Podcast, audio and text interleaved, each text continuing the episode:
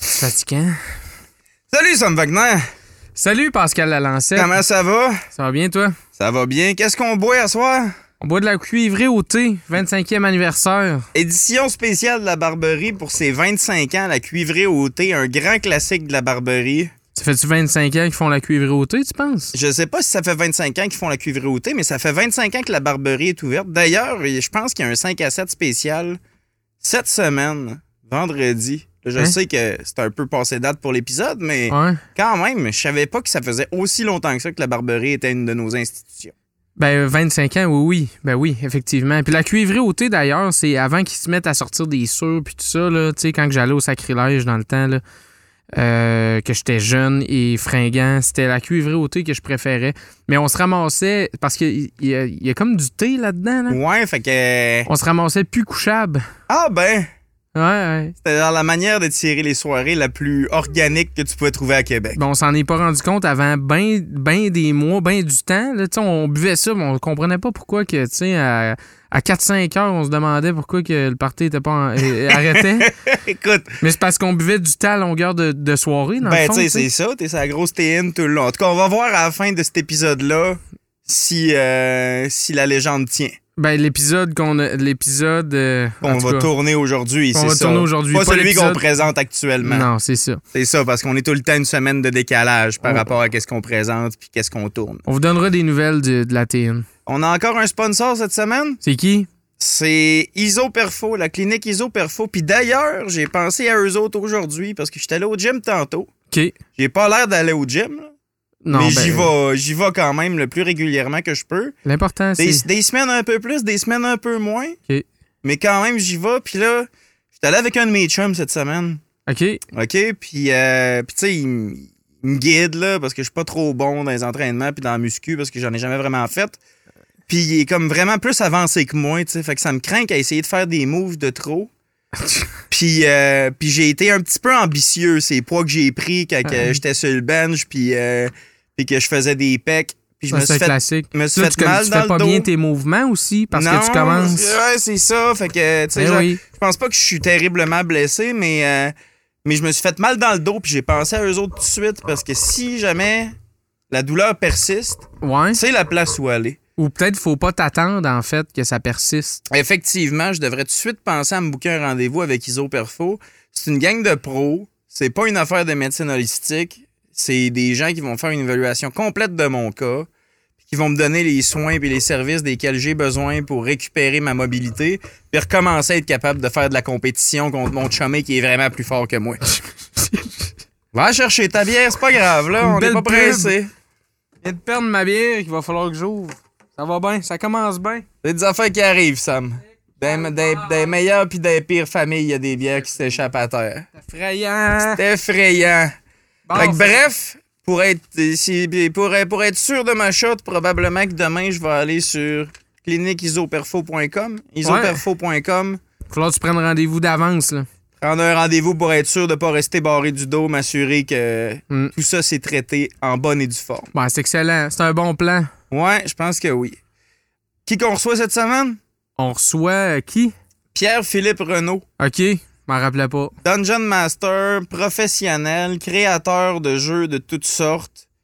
Le gars, il joue à D&D depuis tout le temps. Pour ceux qui sont un peu moins intéressés par ces affaires-là, D&D, c'est Donjon Dragon. Ouais. On pense que c'est une grosse affaire de nerd, mais c'est une des activités les plus créatives qu'il y a pas. Les là. plus sociales aussi, tu sais, c'est ça, là. Absolument, puis c'est de la co-construction d'histoire, c'est de ça qu'il nous parle, c'est vraiment c'est vraiment crissement intéressant. Le- tout, tout ce qui va autour du fait d'être un dungeon master, il faut que tu crées un univers, il faut que tu joues avec les règles du jeu pour balancer ça, il faut que tu t'organises pour que tous tes joueurs aient leur part à à prendre en fait dans l'histoire que tu construis, mais il faut, Faut aussi que que tu laisses- t'adaptes au fur et à mesure. Ben, c'est ça, parce qu'il faut que tu leur laisses une part de créativité aussi. Comme tu dis, c'est un peu comme un univers commun qui se crée ensemble. Puis le Dungeon Master, ben, il faut qu'il deal avec tout ce que le monde apporte à l'histoire. C'est un petit peu comme quand on discute, toi puis moi, tu sais. Puis que moi je te coupe la parole. C'est moi le Dungeon Master, puis j'essaye de faire une histoire cohérente, puis là, tu me lances une balle champ gauche, puis je suis obligé de dealer avec pendant une couple de minutes. Exactement, c'est tout le temps ça. Ouais. exactement ça. C'est comme une game de D&D, ce podcast-là, finalement. L'enfer, mais au moins, t'as, hein? t'as la créativité de dealer avec ça, tu serais un bon dungeon master. J'en suis un d'ailleurs, mais Ben vraiment, non. ben oui. Dans une autre vie? Non, non, et je fais ça, genre euh, animer des games de D&D aussi. Mais rien de comparable avec euh, ce que Pierre-Philippe fait. D'ailleurs, Pierre-Philippe, on va le mettre dans nos liens, vous allez pouvoir aller explorer ça, mais il y a son propre podcast où il, il se met en scène avec, avec ses joueurs, puis on peut suivre une campagne de D&D Ben, c'est ça. en live puis en différé. C'est quand même vraiment intéressant pour du monde déjà expérimenté par le jeu, mais aussi Pour du des monde gens qui veulent s'initier à cette affaire-là. C'est une bonne manière de se faire raconter des histoires puis euh, de, Tu- vi- de vivre un monde fantastique. Un peu euh, comme écouter Game of Thrones, mais il faut que tu, sais, avec du monde qui te le raconte puis tu te fais des images, là. Ouais, faut que tu te l'imagines un peu plus. Le dragon, il a comme moins de budget, pareil, là. Non, non, mais tu sais, pareil. Mais c'est ça. C'est un peu comme Game of Thrones. C'est une bonne manière de découvrir le. Ben, en fait, l'épisode d'auj- d'au- d'au- de- d'aujourd'hui, c'est une bonne manière de, de- de découvrir qu'est-ce que c'est, puis son channel aussi. tu sais. Si euh, vous savez pas pantoute comment que ça se passe dans la vraie vie, cette affaire-là, ben, c'est une bonne manière de le découvrir. Super épisode. On n'a pas perdu une minute de conversation avec Pierre-Philippe. On était, il était, on était même déçus que ça se termine. Il y a encore euh, long à dire sur euh, tous les jeux qu'il a pu créer puis sur lesquels il travaille, sur sur les univers qui l'intéressent, l'horreur en particulier. Sur ce, Ouais. qu'est-ce qu'on fait? On, on fait quoi? Sit back Enjoy and... and.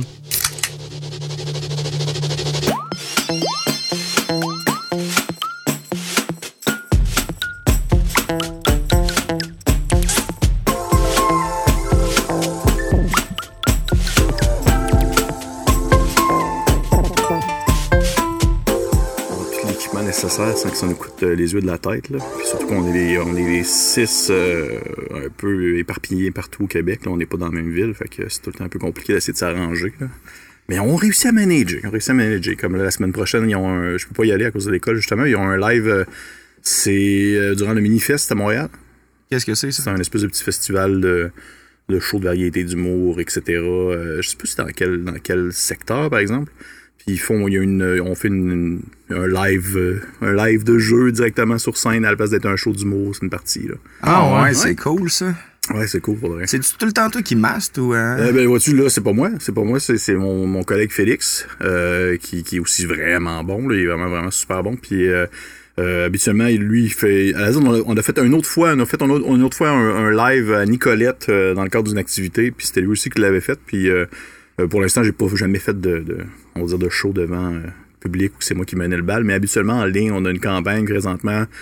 La campagne longue, c'est moi qui l'anime, puis je fais ici et là quelques one-shots, sauf que là, on sait justement, on a, intégré des nouvelles personnes dans l'équipe pour euh, avoir un peu de lousse parce que euh, c'est aucunement notre job principal aucun d'entre nous, mais ça nous prend tellement du temps, c'est de la job en tabarnouche, mais on, on, on réussit à moyenner, on réussit à moyenner.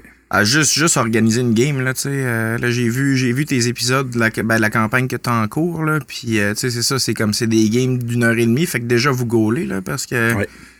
ça, ça, ça prend, ça prend des joueurs qui savent ce qu'ils font, là, pour rentrer, pour rentrer une quest en une heure et demie. Oui, oui, mais c'est une campagne en continu, ça, se suit, puis ça avance, puis on est rendu à l'épisode à 103, 64, elle a un peu plus qu'un an de fête, à coup d'un épisode par semaine, fait que tu sais, c'est souvent un enregistrement une fois par semaine pour ça. Des fois, l'été, on est capable de s'arranger pour l'avoir deux, trois, un après l'autre. Fait qu'on on se donne un lousse. Fait qu'on a des semaines qu'on n'enregistre pas et que on peut se permettre de faire autre chose. Fait que non, c'est, tout le temps, euh, c'est comme sans arrêt, là. Show must go on. Ouais, ouais, exactement, exactement. C'est correct, c'est de même qu'on aime ça. Cette campagne-là, tu l'as-tu montée euh, à partir de rien, tu sais? C'est quoi, le, c'est quoi le matériel que t'as été chercher? de, de scratch. Ça a été. En fait, ce qui s'est passé, c'est que euh, je suis pas tant un gars de. C'est, c'est bizarre ce que je veux dire, mais je suis pas tant justement un gars de longue campagne. Je suis souvent un gars qui est plus euh, dans des one-shots, des, des, des, des parties d'un soir où est-ce que ça se ça va se dérouler à la meilleure d'une nouvelle. Souvent, on va commencer, on est déjà dread dans l'action, puis ça va se conclure vraiment d'un claquement de doigts. Sauf que là, euh, il fallait comme vraiment se préparer pour ça là, puis c'est pas quelque chose que je fai vraiment souvent. Fait que ce qu'on a fait, c'est qu'on a fait un. Euh, on a un Patreon avec des gens qui sont prêts à nous jeter quelques dollars d'en face pour nous encourager. Puis on a euh, fait des questionnaires pour savoir un peu qu'est-ce que les gens voulaient comme type d'aventure, qu'est-ce qu'ils qui, qu'est-ce voulaient suivre, qu'est-ce qu'ils voulaient euh, un peu plus de politique, un peu plus d'exploration dans un setting un peu plus antiquité, euh, moderne, euh, type steampunk peut-être et tout ça. Puis au final, euh, il y en a ressorti quelque chose, puis j'ai fait OK, ça va être ça. On est parti de ça, puis euh, ça grossit à mesure qu'on qu'on joue. Euh, souvent, il y a de la il y a du jus qui sort, puis je vois comme intégrer. Je fais Ah ouais, tu sais, je préfère des liens entre ça puis ça, qui ont été mentionnés au début de la campagne, mais qu'on n'a jamais reparlé, puis ça va marcher ensemble. Puis euh, c'est pas parfait, là. Des fois, il y a des bouts. Ça a déjà arrivé qu'il y a des gens qui sont super pointus puis qui nous écoutent comme. euh, comme si c'était euh, genre euh, Game of Thrones puis qui écoute comme on a un gars je, je- ça me fait capoter mais ça ça me fait capoter parce que C'est pas tout à fait Ben, cohérent ça, votre affaire. ça. Ouais, mais là, tu c'est ça, c'est ça le pire. C'est qu'il dit, ah, mais là, ça, ça marchait pas, là, à télépisode. Je hey, correct. c'est pas une chance, là.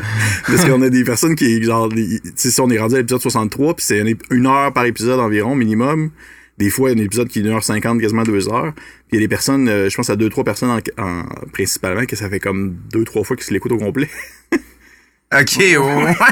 c'est ça. On va changer tous les détails. Ouais, là. fait que là, ils voient vraiment, là, ils disent, euh, s'il y a quelque chose qui marche pas, ils vont le voir, là. Une petite erreur de continuité dans ton scénario. Ouais, c'est ça. là. C'est ça. Je peux pas, euh, sont à veille de faire du fan art, là. Ils vont continuer ton histoire en parallèle. Ils vont, ils vont dévier des personnages, leur a. faire leur propre spin-off. On en a. Ah ouais? On- oui, on en a. On a des personnes qui ont fait des, des fan art, puis on a, j'ai des personnes qui m'ont écrit pour euh, des, des, tu sais, des, des hypothèses de comment ça pourrait tourner selon les prises de décision des personnages, puis quel, quel personnage pas important que j'ai comme animé durant une soirée fait pendant ce temps-là, tu sais, qu'est-ce que, quel, NPC. Puis là, ils ont fait, ils ont fait ça, des dessins de ça, puis ils nous ont envoyé ça, qu'on est, nous, autres, pour vrai, ça nous fait capoter, là. Ah c'est, oui? c'est surréaliste comment est-ce que on, on, on trouve ça fou puis c'est ça qui est beau c'est parce que la tu sais veut pas la communauté on s'entend la communauté de jeux de rôle c'est pas la communauté qui est la plus euh, grosse là, surtout au Québec on est on demeure quand même une micro société en quelque sorte là. On n'est pas euh, c'est on n'est pas dans mélangé avec nécessairement avec celle qui, est- qui est en Europe qui est aussi très forte. La communauté française est gigantesque. Ça fait en sorte que euh, c'est encore difficile des fois d'atteindre des gens, c'est encore difficile de, de, de démocratiser le jeu en soi, mais les gens qui sont dans la communauté présentement, qui nous suivent depuis le début, là, sont impliqués là, à un point là, que moi je pensais jamais voir C'est ça. c'est- pas une grosse gang, mais c'est une gang qui prend ça au sérieux. Ouais, c'est. Ouais, moi, je trouve ça merveilleux, je trouve ça beau de même. Là. C'est, tout ce que j'aurais voulu. là. En fait, c'est. En fait, c'est vraiment hot. Tu sais, genre, c'est, relativement émergent. Là, tu sais, aux États-Unis, euh, aux États-Unis, il y en a quand même quelques-uns des projets oui. similaires à ça, tu sais, qui ont levé dans les dernières années. Puis même en général, D&D, ça commence à être, euh, ça commence à être quand même plus mainstream, là, tu sais, je veux dire. euh, oui. Personnellement, j'ai joué, euh, j'ai tout le temps joué un peu là, depuis que depuis que je suis jeune. Là. Mais euh, de- je trouve que depuis la cinquième édition, il y a comme euh, ils ont réajusté le jeu un peu plus pour que tu sais ça soit plus intéressant, plus facile à aborder, sans nécessairement trop perdre de complexité. Tu sais. Oui, puis ils ont ouvert, euh, ils ont ouvert des portes euh, qui avaient laissé fermer autrefois en lien avec euh, tout ce qui est en lien avec certaines, euh, on va dire, enjeux sociaux concernant le genre, concernant euh, l'intégration justement de minorités, tout ça. Ça apparaît maintenant dans les dans les artworks qui ressortent des livres. Ça apparaît aussi maintenant aussi dans l'écriture qu'ils vont mentionner. Ils ont vraiment voulu s'ouvrir à des gens qui euh, pensaient peut-être que c'était plus, euh, excusez-moi l'anglicisme, en anglais on appelle ça du du gatekeeping, là, où est-ce que dans le fond c'est plus fermé, puis c'est un petit cercle, on veut pas que personne d'autre entre.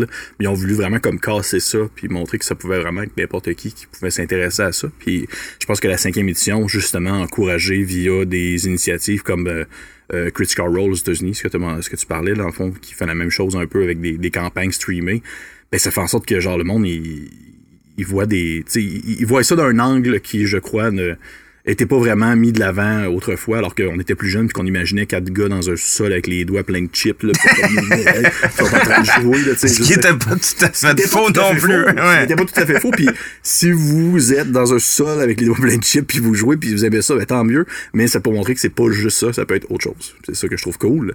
Puis euh, c'est vrai qu'aujourd'hui, c'est beaucoup. Je pense que ça n'a jamais autant été mainstream que ça l'est présentement. Puis on le voit avec d'autres initiatives euh, sur des scènes euh, plus humoristiques où est-ce que le jeu de rôle va servir de tremplin à l'humour euh, via des regroupements comme par exemple comment il s'appelle Tu m'y de Jean-François Provençal entre autres qui fait des parties il a fait des parties enregistrées avec ses collègues de la gang de chanteurs le duo de chanteurs j'ai oublié un nom mais Sexe, sexe Ouais, illégal. exactement, c'est ça, avec Sexe illégal. Ils, euh, ils ont fait des parties, mais tu sais, veux pas, c'est pas. On s'entend, le, le cadre du jeu sert surtout à promouvoir le fait de dire des niaiseries puis de s'amuser. Là. Puis ça peut être ça aussi, puis il n'y a aucun problème avec ça, sauf que ça, c'est- ça, ça montre à des gens que ça existe, puis ça peut leur permettre aussi de se questionner sur Ah, ça a l'air pas pire, ça, j'ai le goût de découvrir un peu plus c'est quoi, on va aller voir plus en profondeur, puis là, tu ouvres une boîte de Pandore avec euh, des possibilités infinies de justement de, d'aventure et de, de, mise en contexte différents. Là. Ouais, c'est ça. Puis tu sais, c'est ce que le jeu permet en fait là. Tu peux, tu peux faire une game qui est plus sérieuse, que tu vas t'organiser pour avoir un univers bien construit, puis euh, mm-hmm. tu sais avec, euh, avec avec des quests bien définis, puis puis là tu le fais. Là, mais tu sais, c'est pas grave aussi là de te ramasser puis d'avoir une coupe de joueurs qui prennent ça au sérieux puis oh, qui, puis tu sais, puis qui déconnent puis là puis ça part dans un sens ou dans un autre. Puis d'ailleurs, d'ailleurs c'est comme c'est une grosse difficulté quand t'es euh, quand t'es DM, là, les réactions de tes personnages, faut que tu sois capable de t'adapter rapidement à, ce qui est en train de se passer.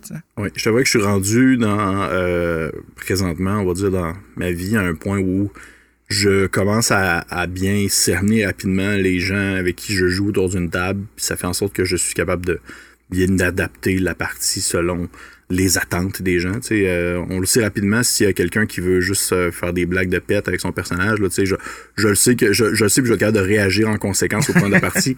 Puis comme je le sais aussi quand ça va être vraiment plus sérieux. Puis habituellement, c'est rare ces temps-ci.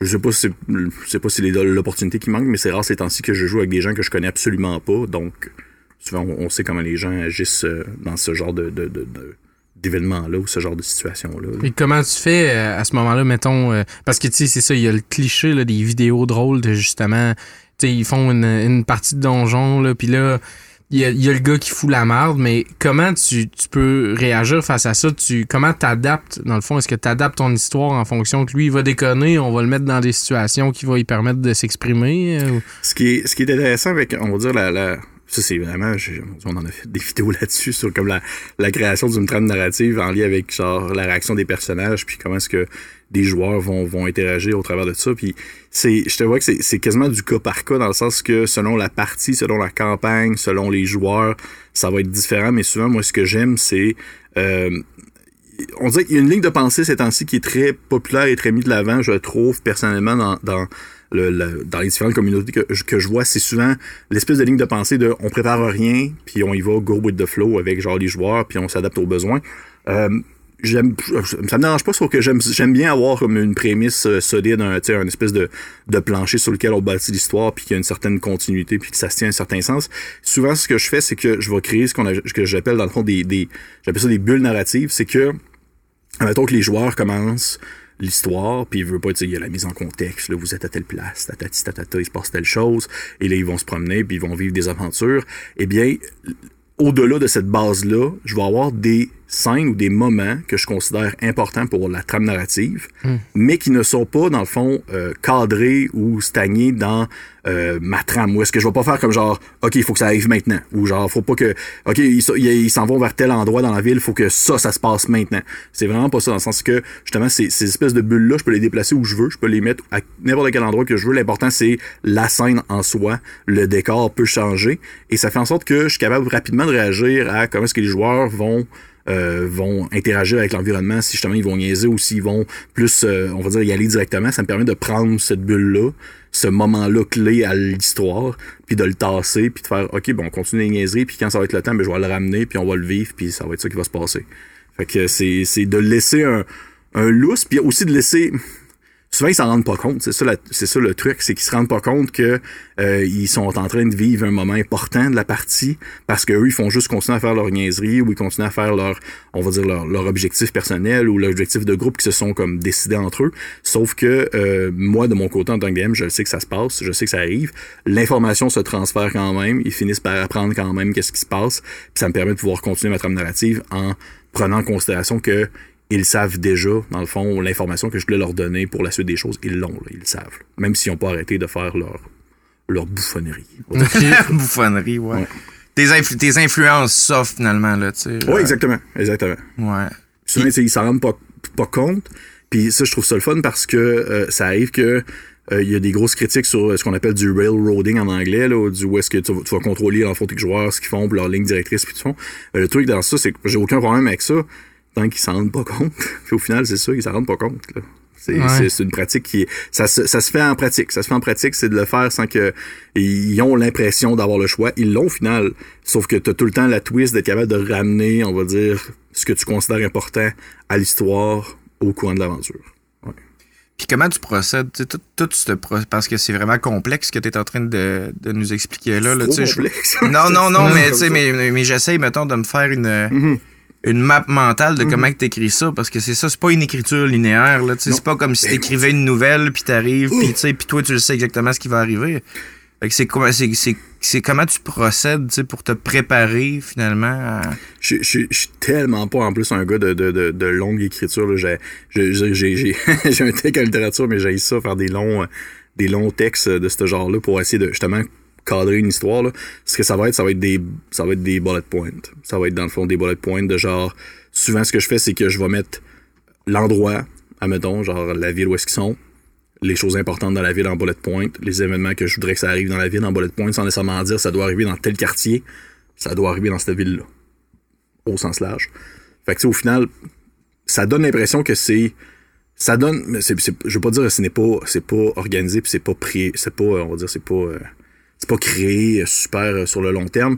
Ça donne cette impression-là, mais au final, oui, ça l'est quand même parce que, je veux dire, j'ai j'ai mes informations, j'ai l'information que je veux leur partager, j'ai ce que j'ai créé, ce que je considère important.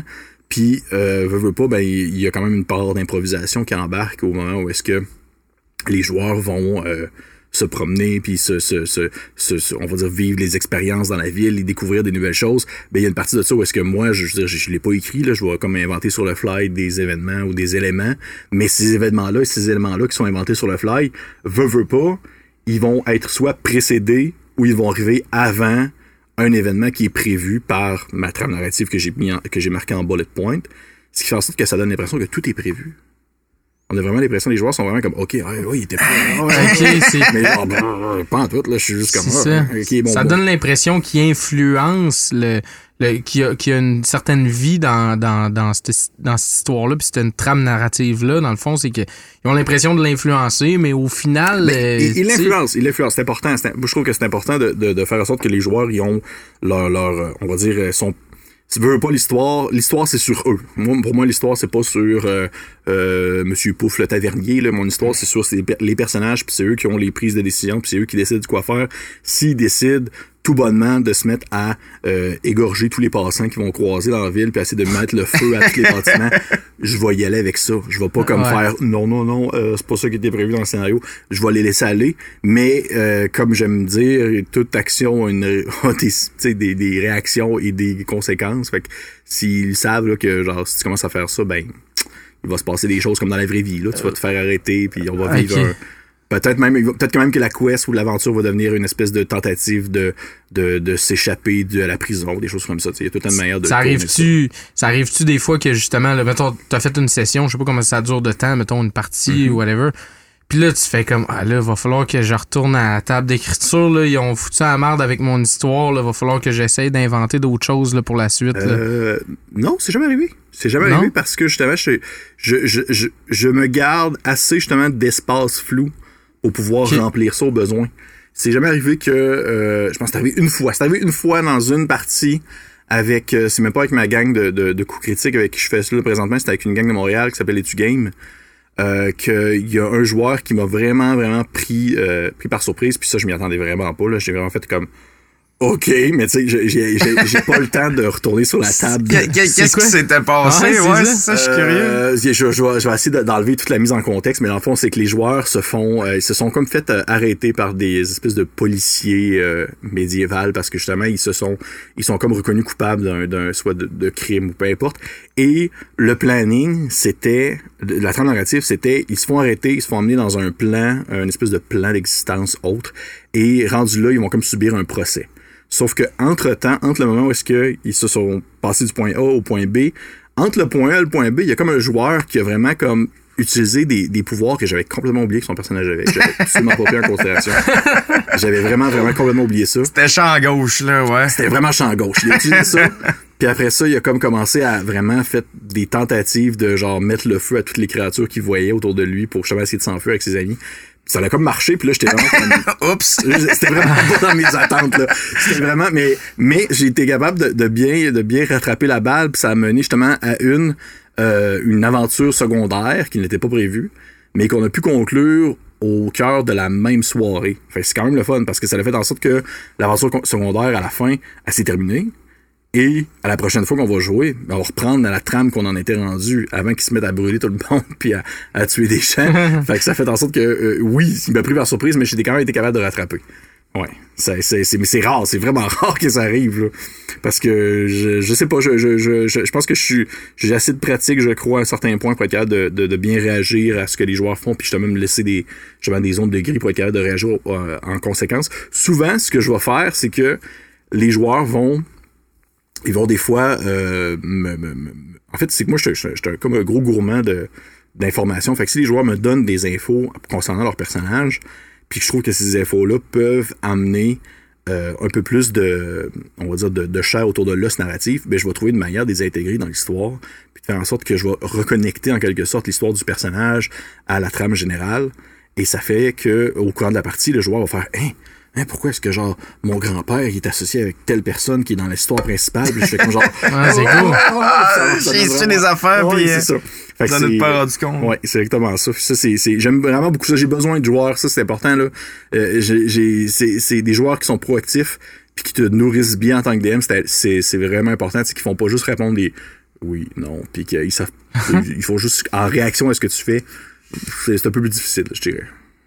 Ouais. C'est une affaire de collaboration, Oui, finalement. ben c'est oui, ça. T'échanges avec eux autres directement. Puis comment, comment ça marche, mettons, euh, fonctionnellement, là? Tu dis que t'es un gros consommateur d'informations. Tu, tu prends des notes au fur et à mesure qu'ils sont en train de parler ou. euh, Euh, sou- souvent, en fait, c'est, c'est pendant qu'ils parlent, des fois, des fois, euh, pendant qu'ils parlent, oui, mais souvent, ça va être plus avant la partie ou même entre des parties. Je vais euh, leur, je vais leur parler, je vais leur, leur poser des questions. Souvent, j'ai une liste de questions que je pose qui est comme un peu, euh, on appelle ça comme la liste des 20 questions. C'est des questions que tu que tu demandes au, au personnage de remplir. C'est des questions de genre. euh, c'est quoi les croyances de ton personnage? Qu'est-ce que tes parents pensent de ton personnage? Si tu pourrais donner Ah un ouais. conseil à ton personnage, ce serait quoi? si tu vas donner un conseil à Ouais. ton personnage, ah ouais, c'est Ça, demande de l'introspection. euh, tu sais, c'est comme. Ah, c'est ça pour Ouais. eux. Mais Mais Ouais. même, même si c'est pas de test, mettons qu'il se reste très en surface, moi c'est pas grave, ça me, ça me donne quand même euh, du jus à travailler avec, puis de pouvoir l'intégrer plus tard. Puis ce que une, euh, quelque chose que j'aime beaucoup faire, puis ça les joueurs commencent à savoir que je fais ça, c'est que souvent je, je vais créer, je sais que je peux pas faire ça avec tout le monde, il y a des joueurs que ça serait absolument pas fonctionnel, là, mais je vais comme créer sur le fly ou je vais le prendre en considération avant qu'on joue des éléments de l'histoire du personnage, en fait du joueur, sans que celui-ci euh, soit averti d'avance. Admettons que, un exemple concret, on est dans une partie, puis les joueurs euh, rentrent dans une taverne. Puis là, je vais dire à un des joueurs Hey, tu le connais le tavernier, tu le connais de où? Ok, avec lui, il est obligé de réagir Ouais, tout de suite. comme, Euh, mais là, il, travaillé avec mon père dans le temps. Ah, ok, cool. En considération. Ok. Mais là, il faut que tu emmagasines tout ça, tu gardes Mais ça, ça, dans ça- ta tête. prend- ça se puis, prend euh, deux secondes à écrire. Là. Ah, Ok, ok. connais tavernier. Ok. Ville. Tu sais, connais tavernier dans telle ville. C'est Ah, comme, c'est comme toi qui as déterminé cette affaire-là, finalement, que le gars, il connaît le tavernier. Mais là, après ça, c'est lui qu'il faut qu'il t'explique Ouais. pourquoi. Puis, Ouais. euh, ouais, ok. Ouais, pis ça, c'est un style de jeu qui qui n'existait pas auparavant, mais qui, a- qui a quand même été poussé par un, un- on va dire, un- je vais pas rentrer dans, Dieu, je vais pas rentrer là-dedans, là, c'est comme les, les- la grosse, euh, les gros styles de, de, de jeu de rôle, mais c'est un jeu qu'on appelle plus narratif, où est-ce qu'il y a une création partagée, là, où est-ce que, Ben, en fait, on peut rentrer là-dedans. C'est, c'est, c'est, c'est, c'est, c'est super intéressant, c'est ça. dans ce que vous voulez. Mais non, Euh, c'est intéressant justement de ce- cet aspect-là de dire ben comme je, vais- je- tu te nourris de ce que les autres euh, euh, veulent te donner pour puis à- dans une certaine mesure ça doit leur euh, donner l'impression de faire, vraiment plus partie de l'histoire puis de pouvoir modeler un peu plus Mhm. le, le monde autour d'eux autres là qui Oui. auquel ils participent là. Oui, oui, absolument. Ça permet de, de- justement de, de donner, ben, pas de donner l'impression, c'est le cas, là, de les faire participer à la création de l'univers. Puis ça, c'est intéressant parce que c'est un peu aussi le, le prérequis. C'est un peu qu'est-ce qu'on offrait, par exemple, aux gens qui, qui, euh, qui nous suivent sur, euh, justement, sur Patreon. C'est que il y a certaines personnes qui ont l'exclusivité où, euh, de temps en temps, je leur envoie un questionnaire où je leur pose des questions sur l'univers en soi, puis je leur pose des questions sur les événements actuels de la campagne, puis je vais leur dire qu'est-ce que vous pensez de ça? Qu'est-ce qui pourrait arriver? Euh, le joueur, qu'est-ce qui, que- ça serait quoi le lien euh, avec tel personnage et ce joueur-là? Euh, c'est qui l'ennemi dans cette ville-là? Et les personnes me lancent des idées, me lancent des idées, puis ça donne l'impression aussi que la communauté, euh, dans le fond, euh, euh, crée aussi cet univers-là avec moi. Ben oui. Ah, Ça donne, ouais, c'est ça, ça donne une chance à tes fans d'être directement impliqués Ouais. dans, le- dans le produit qu'ils consomment, Ouais. finalement. tu sais. C'est Ouais. comme, c'est comme si Marvel nous demandait euh, qu'est-ce qu'on veut qui arrive euh, Oui. à Captain Marvel la, prochaine fois. Là, Oui, ou- exactement. Exactement. Un peu comme quand, je sais pas si vous avez sûr qu'on était jeunes, mais c'était un épisode, c'est pas si c'était un épisode des débrouillards ou je sais plus où est-ce que, à la fin de l'épisode, euh, il se disait, oh, est-ce que tel personnage est mort, vous vous appelez à tel numéro? Je sais pas, je me rappelle ça quand ça. t'étais jeune.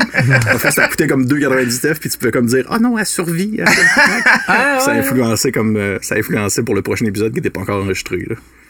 Et là, tu parlais, de, tu dis que c'est un style de jeu qui était pas nécessairement tant populaire avant. Ben, qui n'existait pas tant non plus. Le jeu de rôle, c'est un, c'est un, un médium qui, qui, qui évolue euh, constamment et qui a comme. Et qui se. Comment je pourrais dire et qui se. Comment je, je vais essayer de pas trouver. Je vais essayer de pas trouver un terme trop euh, péteux, mais tu sais, qui, qui se spécialise dans un sens où est-ce qu'il y a. Tu sais, maintenant des. des des théories universitaires, des gens qui ont écrit des, essais là-dessus. Tu veut pas, ça devient quelque chose qui est un peu plus cadré un certain sens, qui fait en sorte qu'on est capable de mieux déposer des mots sur certaines choses, sur certains aspects. Et ça apporte le fait que euh, il y a des styles de jeu qui apparaissent, il y a des styles de jeu qui prennent de l'ampleur, et ça, c'est un, c'est un style qui existait pas il y a plusieurs années, mais là, ça commence à, ça fait quand même un bout de temps que ça existe, on s'entend, là. Mais c'était un jeu, justement, qui est plus narratif, qui fait en sorte que la création est partagée entre le DM et le joueur. Souvent, ça va faire partie des, on des consignes, des consignes du maître de jeu de, de temps en temps, lancer des balles aux joueurs en faisant comme, OK, euh, qu'est-ce qu'il y a de l'autre côté de la montagne, euh, dans quoi est-ce que vous allez arriver? Dans quoi est-ce que- qu'est-ce qui va arriver de l'autre côté de la montagne si vous vous déplacez l'autre bord? Le joueur peut comme créer un peu sur le fly. Et il y a des jeux qui ont créé des mécaniques qui sont associées à ça. Un en particulier euh, qui s'appelle l'Oltré, que je ne rentrerai pas là, trop là-dessus, mais il y a des cartes à jouer que pendant que tu joues, les, à chaque fois que les joueurs se déplacent, souvent c'est une. Exemple, c'est une carte, une carte avec des hexagones, c'est ce qu'on appelle un X-Crawl, où est-ce que tu te déplaces un peu comme euh, dans un jeu vidéo, admettons. là. Et tu te déplaces d'une zone à une autre, et à chaque fois que tu arrives dans une zone, tu piges une carte, et sur la carte, il y a des mots-clés que, que ça te sert à euh, créer du stock pour la zone où est-ce que tu es. Fait que, mettons, sur la carte, il est marqué caravane, village, danger. OK, mais là, toi, t'as une idée de l'histoire où est-ce que tu les amènes, mais tu le sais pas nécessairement à chaque fois qu'ils se déplacent, qu'est-ce qui va arriver. Ouais, fait exactement, il y a une, grosse part d'im- d'improvisation Ouais. de, de ton, de ton bord. Ben, non, c'est les joueurs, ça. OK. C'est les joueurs. Fait que ça, c'est. OK, c'est toi, c'est toi qui as monté les hexagones avec les points, les points, Euh, les points de les, forme, hexagones, les hexagones sont, sont à la base, c'est pas. J'ai, rien décidé. C'est un, une pige de cartes au hasard que les joueurs pigent. Puis les autres qui décident qu'est-ce qu'il y a. Moi, au pire, j'ai décidé quelques hexagones que je sais précisément qu'est-ce qu'il y a. Mais le reste, ça demeure un, un espace sauvage, là, on va dire ça comme ça. là. C'est-tu un style de jeu que tu utilises des fois ou. hein? Euh, plus avant, moins maintenant parce que euh, c'est, c'est, c'est très, très, très. euh, je trouve que c'est très demandant pour le DM. Je trouve que ça, ça demande tout le temps d'être comme en réaction, tout le temps être prêt à réagir, à répondre aux questions, à, à créer sur le fly, à tout le temps être en, justement, en mode improvisation, mais que ça se tienne en quelque sorte pour pas que ça soit mou puis que. en prenant en considération qu'il y a du monde qui te regarde puis qui Ouais. critique tes incohérences. Ouais, En plus. Hey, pour- vrai, si vous écoutez ça, je pas, ça me dérange vraiment pas, là. C'est pas ça. Non, non, non, non, faites- ouais. je fais une là. mais c'est c'est c'est même même même hors stream, même hors enregistrement, ça me je trouve ça euh, je commence à trouver ça euh, de temps en temps c'est le fun.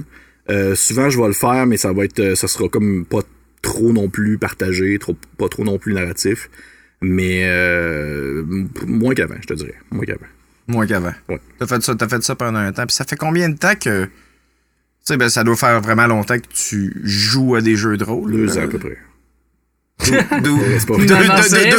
deux, ans à peu près. J'essaie des, j'essaie des affaires. Ah ça. Fait-tu longtemps que tu, euh, que, que tu mastes? Parce que, tu sais, genre, euh, c'est, c'est, ça, ça, C'est ben, ben, c'est un, c'est un upgrade? C'est-tu genre une, une promotion que t'as à un moment donné de devenir masse? Il y en a pour certains que c'est une promotion, pour d'autres c'est une malédiction. hein. Parce qu'il y en a que c'est comme ce qu'on appelle un, un forever DM, c'est qu'en fond quelqu'un qui est pogné sur cette chaise-là pour tout le temps, parce Hmm. que personne d'autre veut masteriser le parti, fait que tu fais faire bon ben je vais le faire d'habitude. on, c'est on comme jouera le- pas, c'est pas moi qui masse. C'est comme le bassiste dans un band, man. C'est ça. C'est comme dans... C'est exactement ça. Tout, le monde, tout le monde qui commence à jouer de la bass, c'est juste parce qu'il y a personne d'autre qui voulait le faire. c'est exactement ça. C'est comme le bassiste dans un, dans un band, mais euh, pour vrai, euh, Euh, je- ça va faire quand même, mon Dieu, ça va faire. euh, là, j'ai quel âge? Euh, 32. Ça va faire euh, un peu plus que. Un peu plus que 20. 21, 22 ans, à peu près que je joue. Ouais. J'ai commencé comme joueur, puis rapidement, j'ai voulu ressentir le besoin d'être euh, d'être maître de jeu.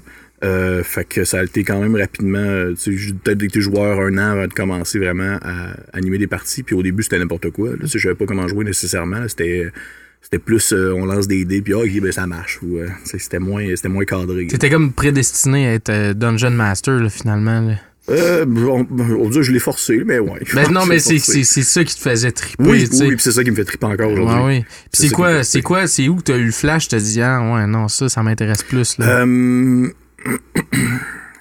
c'est c'est particulier parce que j'en ai parlé vraiment récemment en plus avec des gens de ça, c'est que je me rends compte que je suis pas un joueur qui est tant stimulé sur euh, le long terme dans l'introspection, dans la création d'un personnage, dans euh, vraiment connaître sa psyché, connaître euh, ce qu'il aime, ce qu'il aime pas, ce qui le perturbe, ce qui le stimule. On dirait que ça me c'est pas assez, j'ai besoin de faire ça en surface au lieu d'aller en profondeur, mais avec 400 personnages au lieu de 1. OK.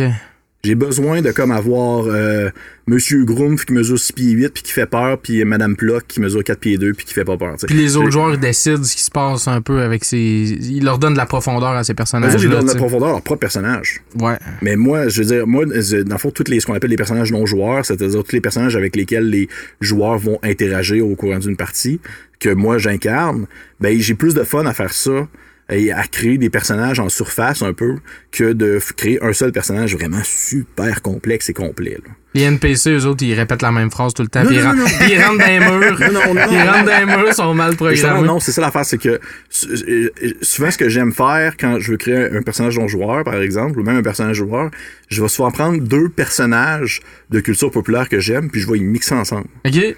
Puis là, ça va me donner comme bonhomme-là. Ah ouais, t'as-tu un exemple? Euh, oui, mais j'ai un personnage dans une partie, puis ça, c'est une, une des seules parties où je suis joueur, ça s'appelle la garde partagée, où est-ce que, dans le fond, c'est justement c'est mon collègue Félix qui l'anime, et euh, dans celle-ci, je suis un, on est comme des gardes, puis on est des, vraiment des gardes poches, fait qu'on n'est pas comme les héros qui sauvent la situation, on est comme les gars en arrière. À la, Terry- à la Terry Pratchett un peu. Ouais, là. exactement. c'est exactement ça, on est plus comme ceux qui vont comme nettoyer Le après. gay, là. Ouais. puis euh, mon personnage s'appelle Barco, puis c'est, légitimement, c'est c'est un mélange entre Plume à la traverse puis Tintin.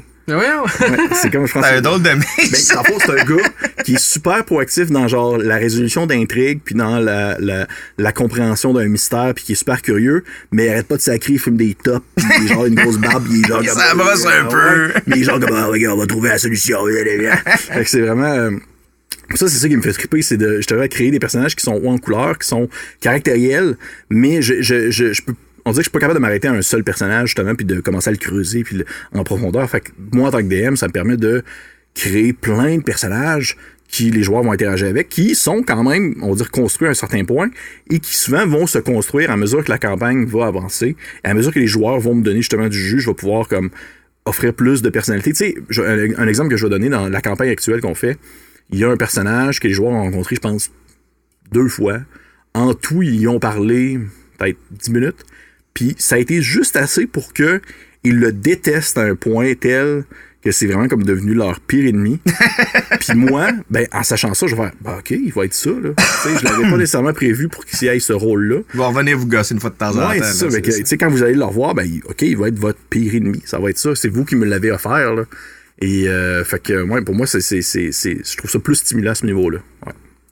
C'est vraiment cool comme processus de création, puis ça amène, ça amène à quelque chose d'autre parce que tu sais, il y a, c'est ça, il y a tout l'aspect world building, mais en fait, tout l'aspect roleplay est vraiment important. C'est comment, comment, tu- comment tu gères ça, tu expliques qu'est-ce qui est en train d'arriver ou, tu, Euh, ou tu joues les personnages, tu les interprètes. euh, Je, je, je suis pas nécessairement le, le, le DM le plus, euh, on va dire, euh, pas nécessairement talentueux, mais qui a le plus en contrôle l'interprétation de ces personnages. Par contre, je, je m'en sors, je crois, je crois que je m'en sors plutôt bien dans la mise en place euh, d'un euh, d'un environnement, d'un mood, d'une impression. Souvent, je vais mettre plus d'emphase sur qu'est-ce qui se déroule dans la salle où sont les personnages, comment est-ce qu'ils est-ce perçoivent les choses, c'est quoi l'ambiance qui en ressort et le descriptif de la salle en soi, plus que sur le personnage non joueur, mais de manière à ce que la salle va refléter aussi en quelque sorte la personnalité du personnage non joueur. OK. Fait que, sans nécessairement avoir besoin de creuser vraiment trop ce personnage-là, mais si la Son environnement Ouais. décrit un peu comment il est Exactement. C'est ça. finalement. S'il est dans un bordel, euh, genre, euh, c'est un pimp, là. Tu sais, on Il y a des bonnes chances, ouais. Ouais, c'est ça. Ou peut-être qu'il n'y a pas rapport là, puis il y a peur, ça se peut. Ouais, c'est ça. fait que, fait que, tu sais, à- mettons que si la salle est super oppressante, puis qu'il fait sombre, puis que c'est inquiétant, puis je vais commencer à parler de l'eau qui ruisselle ses murs parce que c'est trop, c'est trop humide et tout ça, ben ça se peut que le personnage non joueur il soit comme un peu euh, désagréable, un peu lourd, que les joueurs aient de la difficulté à rester en sa présence parce que c'est comme pas plaisant, des choses comme ça. Ouais. Puis, de quelle manière, euh, tu sais, je sais que c'est pas nécessairement quelque chose que toi tu fais personnellement ou ben t'as fait un peu dans, dans les débuts, mais tu, tu côtoies beaucoup de joueurs. De quelle manière ils construisent leur personnage, ces gens-là? Souvent, c'est-tu un alter ego complètement qui se crée ou ils s'in- ils- ils- ils s'inspirent un peu de ce qu'ils sont? euh? C'est, je te dirais que c'est, ça, encore une fois, c'est vraiment du cas par cas, là, parce que pour avoir joué avec plusieurs personnes différentes, il y a des gens que ça va être euh, un.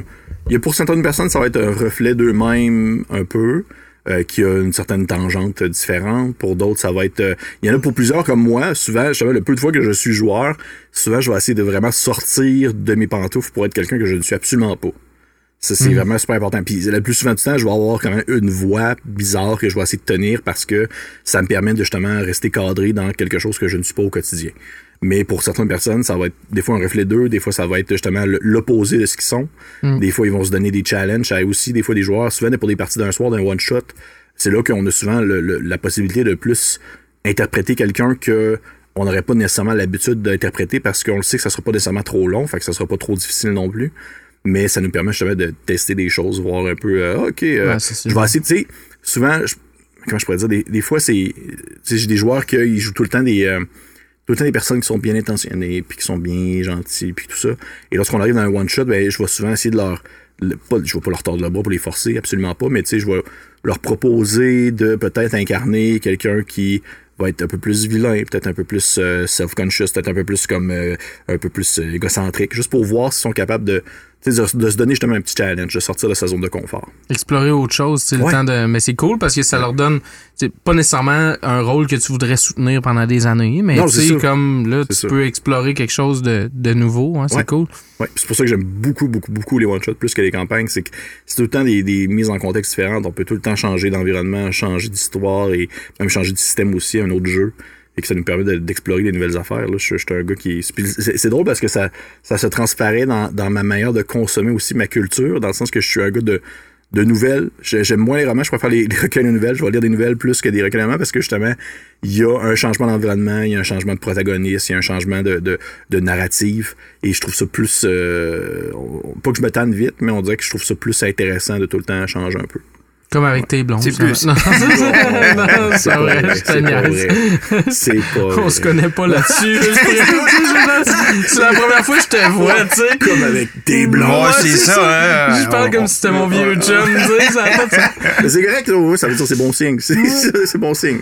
Euh, non, non, mais c'est ça. Mais, fait que euh, c'est un peu aussi euh, ce qui te fait triper, c'est de un peu de te ramasser dans un environnement que tu que, tu- que tu sais pas trop comment tu vas dealer avec. T'es comme un jazzman un peu finalement. T'es comme ok, tu te fais garrocher. T'aimes ça de faire comme garrocher dans une affaire, puis comme improviser un peu sur le fly, Ben, puis euh, En tant que DM, je te dirais peut-être moi en tant que joueur, oui, parce que justement, comme je l'ai dit, je, moi je suis pas un joueur qui est nécessairement comme tant porté sur le long terme en termes de- de- d'introspection et tout ça. Fait que même en tant que joueur des one shot pour essayer des nouvelles affaires, je trouve ça super intéressant. Je trouve ça vraiment vraiment stimulant de justement me, me, me faire dire, hey, à soir on joue à tel jeu. Je connais pas ça pendant tout. Ça utilise tel système, je connais pas ça pendant tout. Puis ça va être dans tel type d'aventure. Mon Dieu, j'ai jamais joué à ce type d'aventure-là. Ben là, je vais trouver ça stimulant. Comme ça arrive très peu souvent ces temps-ci parce que je manque de temps puis la vie. Mais euh, des fois, faire des one-shots, des parties d'un soir avec des gens que je connais absolument pas, c'est vraiment le fun. Parce que là, t'es vraiment comme. Ils jouent un rôle, puis tu sais pas si c'est vraiment leur leur personnalité, aussi c'est le rôle qu'ils jouent. Puis ça permet de découvrir justement un nouveau style de jeu, de sortir de ta zone de confort. On dirait, on dirait que c'est comme le mot-clé, là. sortir de sa zone de confort, j'aime ça. Ben oui, puis ça t'inspire. Après ça, ça peut t'inspirer après pour tes campagnes, Oui. ces affaires-là. Ben oui, parce que je, je, je... Bon, j'ai l'impression que j'arrête pas de parler, mais au final, c'est moi qui me fais interviewer, fait que c'est correct. Oui, Ben c'est non, ça, mais c'est c'est- c'est- c'est- c'est ça ta job après-midi. C'est Je suis le pas habitué, but. Je suis pas habitué, c'est pour ça. C'est le but de la patente. euh, ouais. Mais euh, j'écoute, pour vrai, j'ai- je dois écouter, mon Dieu, je dois écouter à peu près 80-85% de tout ce qui se fait en termes de actual play au Québec, en termes de, d'en- de parties enregistrées. J'écoute tout le temps ça, j'ai tout le temps ça des oreilles en audio. Euh, de, genre, de le truc le plus professionnel qu'il n'y a pas à les quatre gars qui font ça pour le fun dans leur, euh, dans leur salon, mais qui s'enregistrent quand même, parce que justement, ça me permet de voir d'autres manières de faire. Ça me permet de voir comment est-ce que les gens font, comment est-ce qu'ils interagissent, comment est-ce que euh, le, le maître de jeu va va euh, enchaîner sa narrative, comment est-ce qu'il va faire, euh, tu sais, est-ce qu'il va bien sauter ses synonymes, parce que des fois, maintenant, tu trouves ça lourd quand la personne, ça fait huit fois qu'elle dit le mot euh, Immense. immense ou gigantesque. ah, c'est gigantesque, la, la salle est gigantesque, la table est gigantesque. T'as comme, comme un besoin de changement. Fait que toutes des petites choses comme ça que j'ai- j'aime vraiment beaucoup regarder quand justement j'écoute des gens pour voir comment est-ce que le monde, euh, comment est-ce que le monde font chez eux, dans leur, euh, dans leur manière de faire. Puis il n'y a pas de mauvaise manière au final, tant que tout le monde est comme à son trip. là. Mhm. Ça, ça- ça- ça répond à une partie de la question, ce que tu es en train de dire là. Mais tu sais, euh, en dehors, tu sais, en plus du podcast que, que tu leads actuellement, tu donnes aussi, là, tu sais, as un blog, puis tu donnes des conseils de, de, de création narrative, puis euh, t'es-tu, t'es-tu juste self-learn, genre, à, à force, tu à force de n'avoir fait, puis à force de l'écouter, puis euh, ou, tu sais, t'as... T'as été chercher une formation là-dedans à un certain point? T'as-tu une passion? Qui, dure depuis... Euh, ben, tu sais, en création littéraire, ça existe, Ouais, là, ouais. mais... hein? Je, je pense que la clé, selon moi, puis sais qu'il y a peut-être bien des gens qui vont être en désaccord avec ça, mais parce que on s'entend que Donjon Dragon 5e édition demeure euh, le, le, le plus populaire ces temps-ci, mais je pense que la clé, c'est de d'aller lire le plus possible, justement, d'autres choses de ce que tu es habitué. Pour vrai, là, des livres de jeux de rôle, j'en ai lu vraiment beaucoup. Puis j'ai lu des affaires qui sont absolument pas justement du D&D classique de ce qu'on en- s'entend. Puis c'est tout le temps intéressant de voir la plume de quelqu'un d'autre, de voir son approche, son introduction, parce que souvent un segment dans l'ouvrage où est-ce que, oui, avoir les règles pour le jouer, mais il va souvent avoir un segment dans l'ouvrage où est-ce qu'il va te mentionner comment est-ce qu'on joue. Puis, euh, dans le fond, comment est-ce qu'on anime ça. Fait que ça fait en sorte que T'as tout le temps plein de manières de voir différentes. différentes et je vois ça presque à la manière presque justement d'un livre de référence où est-ce que tu apprends quelque chose. C'est un peu ça au final. Un- ton livre de jeu de rôle qui a été fait par un auteur obscur euh, d'Europe de l'Est qui date de comme 96. puis là, tu vas dire là-dedans, puis tu vas faire OK, ouais, lui, il voit ça de même, puis ça, c'est, son approche est comme ça. Ben, c'est intéressant. Je vais prendre ça, ça, ça, puis je vais essayer de le, le cracher un peu dans mes mots. Mais euh, ça, autant que des vidéos. Vraiment, beaucoup, beaucoup consomme énormément de vidéos de, de on va dire, de théorie technique, euh, de, de, de vraiment de tout ce qui entoure euh, la conception de jeu, qui entoure le design de jeu. Tu veux pas, euh, au-delà du jeu de rôle, la, la, on va dire la, la maîtrise du jeu au sens large, c'est vraiment une vraie compétence scolaire. Tu sais, des gens qui ont fait des études là-dedans, des gens qui ont des formations sur le design de jeu, tu sais, jeux vidéo, jeux, tout ça. Fait que ça permet de vraiment, euh, on va dire, découvrir euh, des manières de faire et ainsi le partager par la suite. Parce que je, je pense qu'au-delà de, de, de savoir le, de aimer le savoir, je pense que ce que je trouve important, c'est de le vulgariser aussi pour les personnes qui euh, qui n'ont pas nécessairement le réflexe d'aller chercher l'information, mais qui sont toujours curieux d'en apprendre euh, un peu plus. L'aspect design de jeu, c'est intéressant. C'est tu tu sais, puis, puis, puis le système de jeu que tu utilises, là, ben, principalement, tu dois, euh, est-ce que tu mastes avec euh, D&D 5 actuellement? Est-ce que c'est, Je- est-ce que c'est ça ton système de jeu de base? Est-ce que tu utilises d'autres systèmes de jeu? Est-ce que t'as ton, est-ce que t'as des homebrew que tu t'es monté? euh, Euh, parce que tout le game design, c'est quand même, c'est quand même Le important. ouais, c'est important. C'est, c'est, je trouve que c'est vraiment important euh, pour ceux que ça intéresse, parce que pour plusieurs personnes, ils s'en foutent du jeu tant qu'ils sont entre amis, puis c'est correct aussi. Il y en a que c'est ça. Fair enough, mais entre jouer entre à D&D 3.5 puis D&D 5, C'est pas la même euh, chose on n'est pas en même place pendant tout, c'est c'est ça? zéro pin bar. Euh, on- la campagne actuelle qu'on a, euh, c'est de la cinquième édition. Euh, mm, et je, je, je- c'est pas vraiment une surprise, mais Je sais pas. la cinquième ben, pour vous, non mais pour les gens qui, qui, qui connaissent un peu, c'est, c'est pas, pour les gens qui me connaissent un peu, c'est pas du tout mon jeu préféré, c'est zéro pin bar. C'est vraiment pas mon jeu préféré. J'ai beaucoup d'autres jeux que je trouve vraiment plus stimulants à jouer, mais on a décidé d'aller avec la cinquième édition parce que c'est une référence facile pour les gens. C'est une référence qui est facile à euh, s'approprier, à connaître, à comprendre. Et c'est une référence aussi que c'est facile à extrapoler. Dans le fond, que ça arrive souvent que, mécaniquement parlant, les gens vont me poser des questions du genre euh, Hey, euh, tel monstre que tu as fait apparaître dans tel épisode, c'était quoi ses caractéristiques?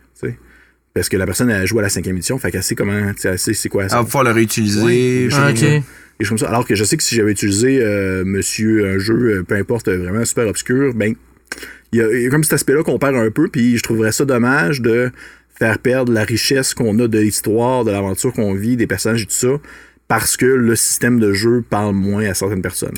Fait que je dis, c'est un, un compromis que j'ai fait. J'ai fait, OK, on va avec la cinquième. J'ai aucun problème avec ça. Elle est populaire, elle est plus connue, elle est plus large. Puis il y a un aspect de collaboration avec le public que tu peux. C'est euh, ça. Ouais, c'est vraiment facile. un échange plus facile. Ouais, c'est ça, c'est un échange plus facile au lieu de dire Hey, va lire tel livre de 400 pages que tu absolument pas le goût de lire, puis après ça, tu me poseras des questions pour savoir sans Il a fallu que tu achètes sur Kickstarter à un moment donné Ouais, parce que cet artiste-là, il est vraiment malade. en tu sais. 2012, là, c'est discontinué, que, bonne chance. Mais, euh, fait que, ouais, c'est ça. Fait que ça a été la cinquième édition, mais je, je, je- moi, j'ai beaucoup de plaisir, justement, à découvrir plein d'autres styles de jeu, plein d'autres, euh, euh, on va dire, de de manière de jouer, bien que ces temps-ci, j'ai une petite tangente, là, je le cacherai pas. Mais euh, puis je, je- de temps en temps, je teste euh, dans mon dans mon le confort de chez de chez moi, sans nécessairement le partager aux gens des, des, des systèmes de jeu que j'aimerais ça euh, essayer de pousser dans un contexte précis, dans un univers précis. Fait que ouais. Des systèmes de jeu que tu développes Oui, toi-même. oui, oui, oui. Inspiré, inspiré de d'autres. de- de- de- d'un paquet de mécaniques euh, Oui, oui, puis que même tu connais ouais. déjà. Puis ou, même euh, que des fois, puis ça c'est cool parce que c'est- ça fait pas non plus très longtemps que ça existe, on s'entend, c'est que euh, D&D, euh, en fait Wizard of the Coast, qui ont Donjon Dragon, ils ont sorti un OGL qui est un open, un open game licence qui fait en sorte que les gens peuvent s'approprier le système de jeu et euh, publier dans le fond eux autres mêmes un jeu qui aurait le squelette de Donjon Dragon. Des modes. fonctionnerait, fonctionnerait sur des vins, mettons, mais. Ouais, euh, exactement. Exactement. Puis, euh, il y a plein d'autres personnes qui ont emboîté le pas euh, sur leur système euh, reconnu. Et euh, par la suite, c'est comme facile après de se dire, OK, t'es- tel segment du système, c'est cool, je pourrais comme juste prendre ce bout-là, puis l'intégrer. Puis après ça, tel autre système, c'est cool, ben on va prendre ça, puis on va l'intégrer. Puis après ça, t'essaies de créer un monstre de Frankenstein, un système qui fonctionne d'une manière ou d'une autre. Mais euh, c'est pas toujours facile parce que, tu sais, il y a comme un aspect qui est justement game design, euh, statistique, caractéristique à comprendre, analyser les, les pourcentages de chances de réussite ou d'échec. si. Essayer de balancer Ouais. toutes ces affaires-là, c'est pas nécessairement toujours Ouais, évident. Exactement, ça. exactement. Fait que, euh, ouais, c'est, mais c'est, c'est bien intéressant. Je, je trouve ça quand même stimulant euh, aussi. En fait, c'est super, c'est super intéressant. C'est comme c'est une discipline. Puis ça, c'est une affaire que- qui m'intéresse vraiment beaucoup aussi. Là, je regarde plein des, des vidéos de game designers de jeux vidéo, justement. Puis comment ils font pour faire un, un level que tu sais, tu vas guider le personnage comme il faut. Puis comment tu fais pour balancer. Puis euh, tes Mhm. pages d'un à l'autre. Puis... Mais tu sais, tu dis, tu dis que D&D 5, c'est vraiment pas ton système de jeu préféré. Mhm. Il y a probablement des raisons pour ça. Qu'est-ce qui, qu'est-ce qui fait que qu'est-ce qui fait qu'un système de jeu tu le trouves euh, plus intéressant ou moins intéressant qu'un autre? C'est quoi les caractéristiques que ça doit avoir pour que Euh, tu sois que tu le trouves le fun finalement? Mm. Je que j'ai passé, euh, j'ai l'époque de. Justement, parce que. Parce que je lis beaucoup de jeux de rôle, parce que je veux en essayer le plus possible, et parce que justement je, je consomme absolument tout ce qui me tombe sous la main, je peux pas m'arrêter à une grosse brique d'un jeu de rôle que le système de règles est du percentile avec des dessins puis c'est super compliqué avec plein de choses à prendre en considération puis plein de mécaniques vraiment complexes puis que les règles s'expliquent euh, sur comme 50 pages là. je pourrais pas faire ça parce que j'ai j'ai faut que je fasse d'autres choses en même temps puis ça, ça demande trop de ça demande trop de complexité fait que de puis aussi de concentration fait que ça fait en sorte que je suis rendu un moment dans ma dans ma vie de rôliste on va dire ça comme ça où euh, j'aime ça justement explorer des systèmes de jeu qui sont peut-être plus simples et qui me permettent de, de, de tout de même vivre des expériences différentes ou de découvrir des mécaniques différentes sans nécessairement me dire que, que je dois apprendre, euh, que je dois utiliser une, une, une, une calculatrice quantique pour être capable de, de comprendre le système de jeu. Là. Calculatrice graphique. Ouais. ouais. Est-ce que aussi les mécaniques plus simples te donnent plus de flexibilité au niveau. Euh, oui, oui, oui, je te dirais. Oui, non, ça, ça dépend vraiment du jeu, mais euh, pour ma part, oui.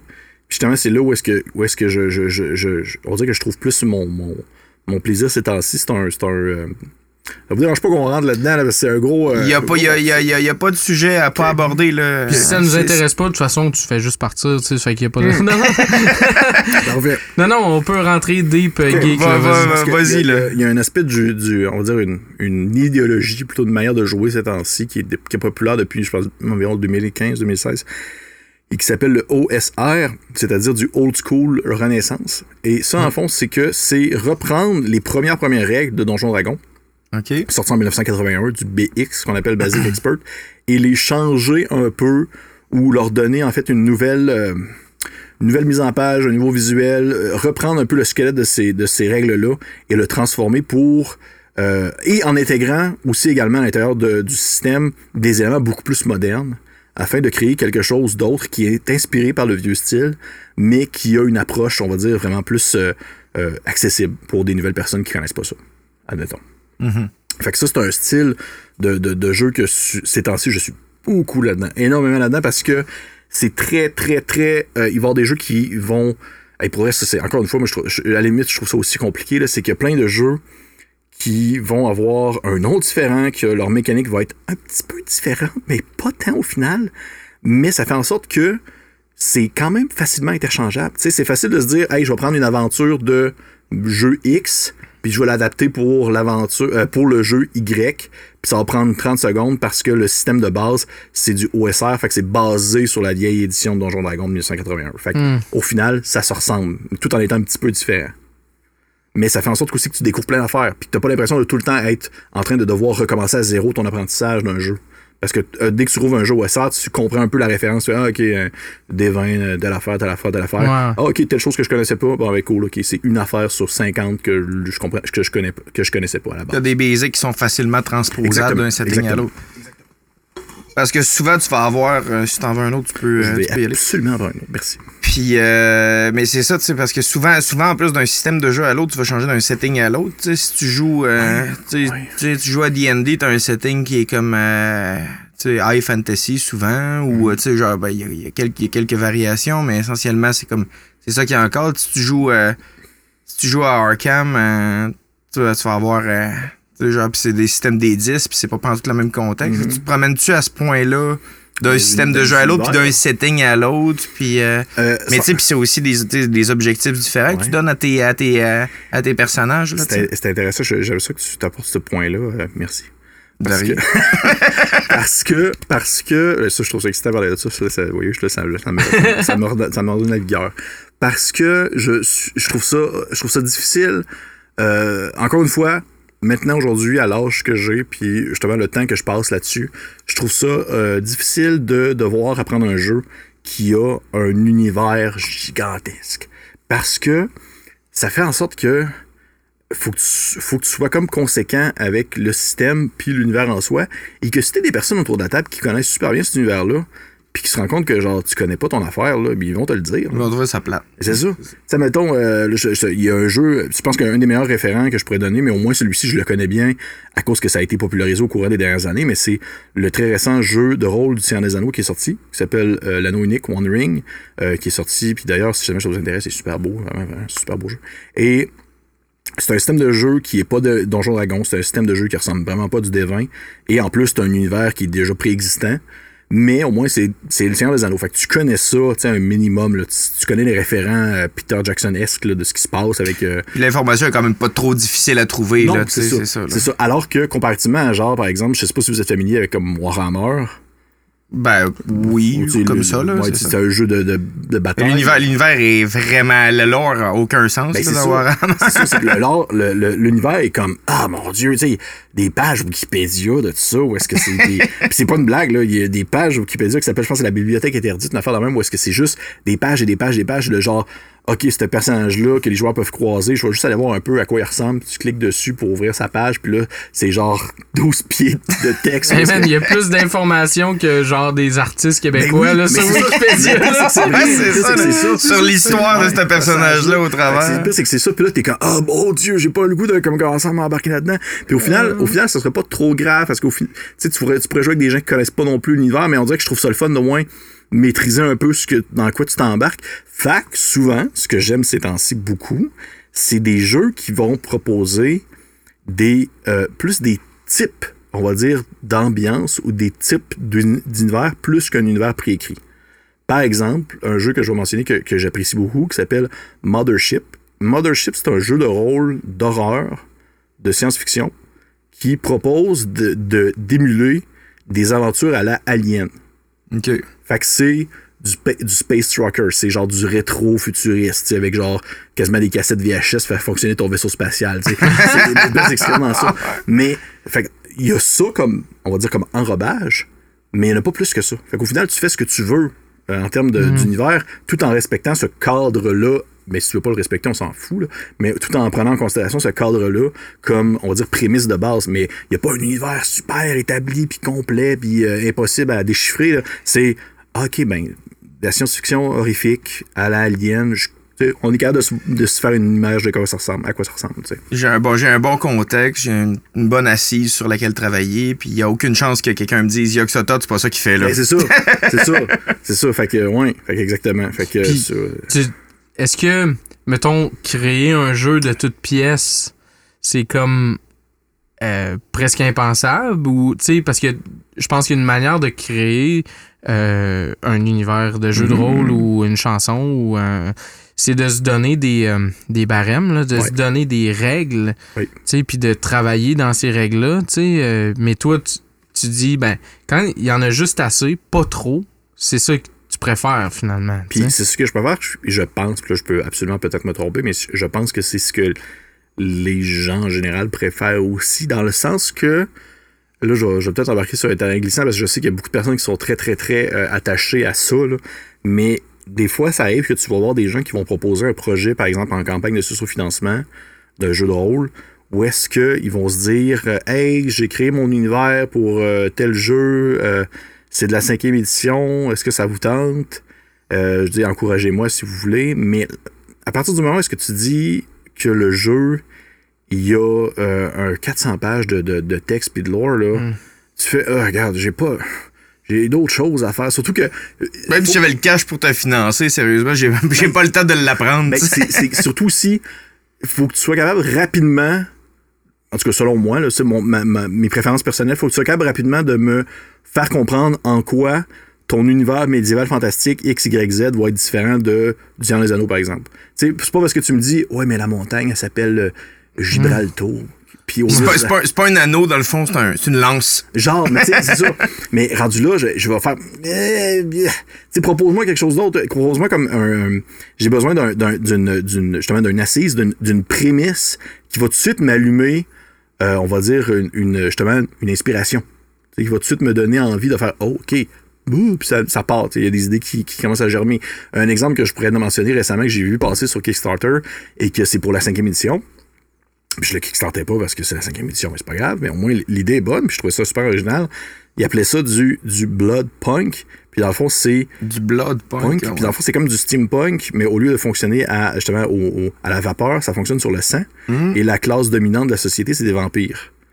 Puis c'est la cinquième édition. Puis genre, OK, le reste, c'est du mé- médiéval fantastique à un certain point. C'est vrai que c'est un cool setting. Ben, c'est ça. C'est différent. C'est différent. Fait que là, tu fais, ah, OK, ben, tu sais, ça a pris deux secondes, puis je sais un peu à quoi ça s'enligne. Fait que je, même s'il y a plus de stock, même s'il y a comme du, euh, on va dire une mise en contexte plus profonde, probablement des villes, des NPC, des, on va dire des pistes de scénario qui ont été préécrites pour le livre, c'est pas grave parce que l'enrobage me permet de le prendre si j'ai besoin puis si j'en ai envie, puis de faire quelque chose d'autre avec tout en respectant, on va dire, ce cadre-là. Alors que tu me dis médiéval fantastique classique avec une ville qui s'appelle Gibraltar, ben, je sais pas quoi faire de plus avec ça. Pourquoi je ferais ça? Pourquoi je ferais pas juste mon affaire?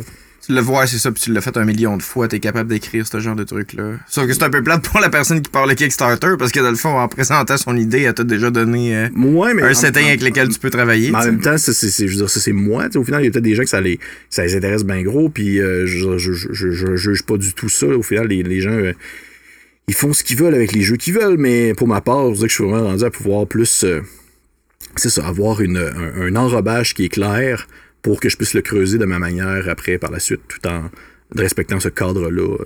Est-ce que tu as envie? Est-ce que c'est dans tes plans?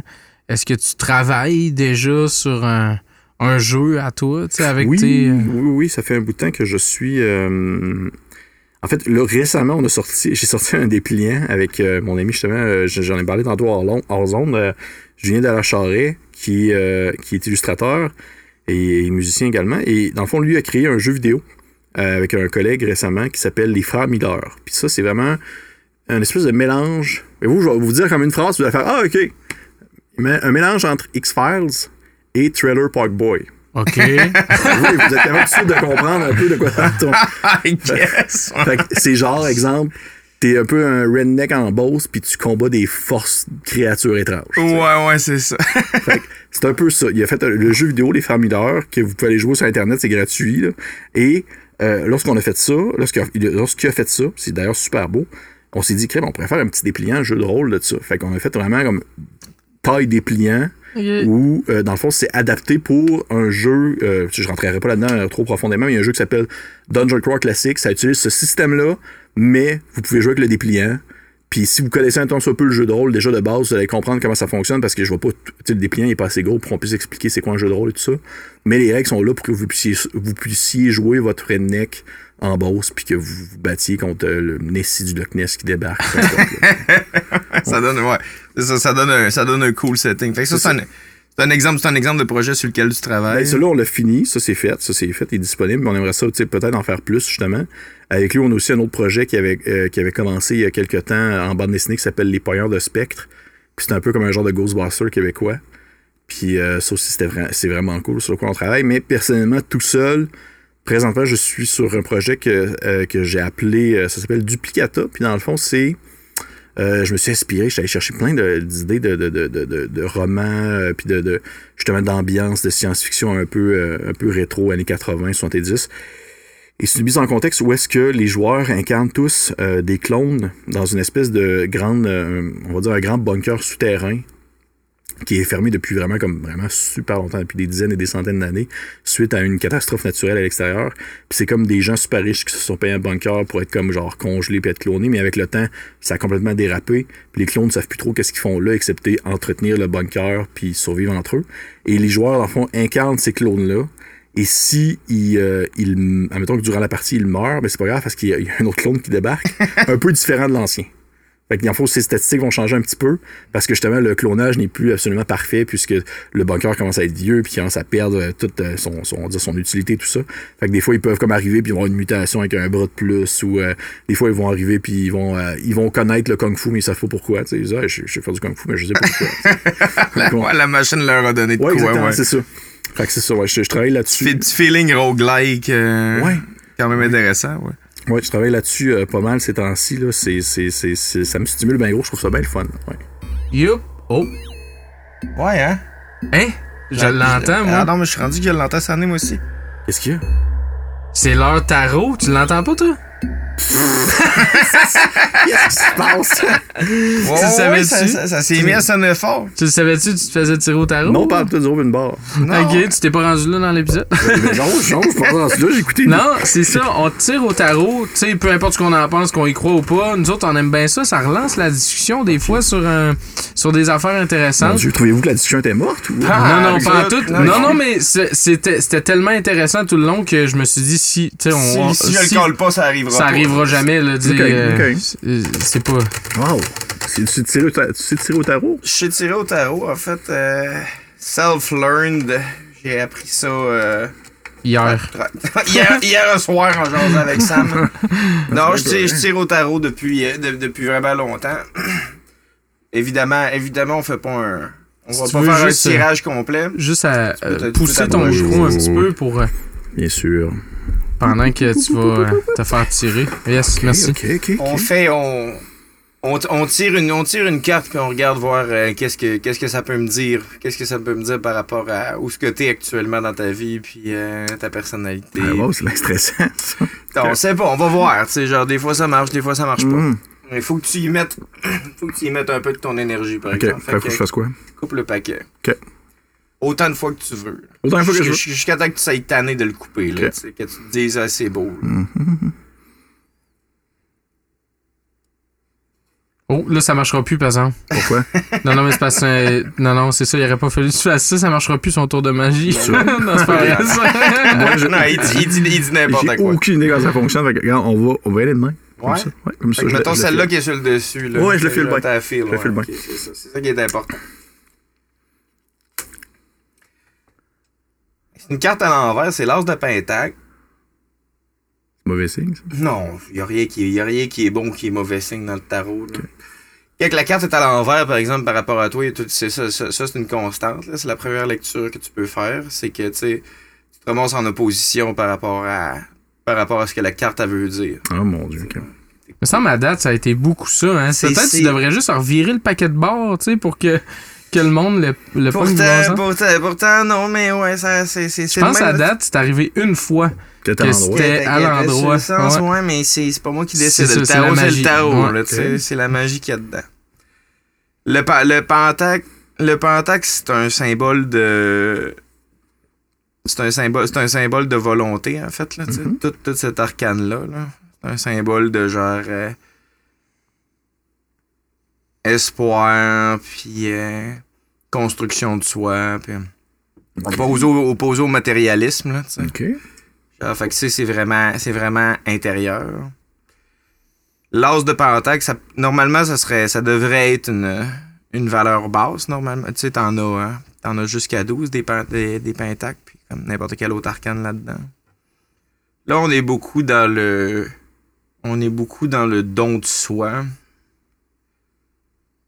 Tu sais, ce que je vois, ce que je vois dans cette carte-là, puis que je peux lire par rapport à ce que, à ce qu'on s'est dit puis ce qu'on connaît, c'est que t'as l'air d'être dans une période probablement, euh, probablement épuisante. Ah oui, à fond en plus. Sais, où ce que tu, où ce que tu donnes beaucoup de ton énergie pour plein d'affaires, parce que là, on n'a pas parlé de ta vie personnelle, on parle de tes projets qui sont tous liés au, au jeu de rôle, mais euh, probablement que tu es dans une position où c'est ça, là, tu peu, peu, de temps pour ta propre personne ou te reposer pour toi-même, t'es vraiment dans, t'es vraiment dans, vraiment dans une période où tu disperses ton énergie dans tes projets puis pour t'assurer que tout le monde autour de toi en fait qui participe à ta vie ou à ce que tu fais avec eux autres ça continue puis qu'ils soient bien dans ce qu'ils sont en train de vivre je le lirais de même. Intéressant.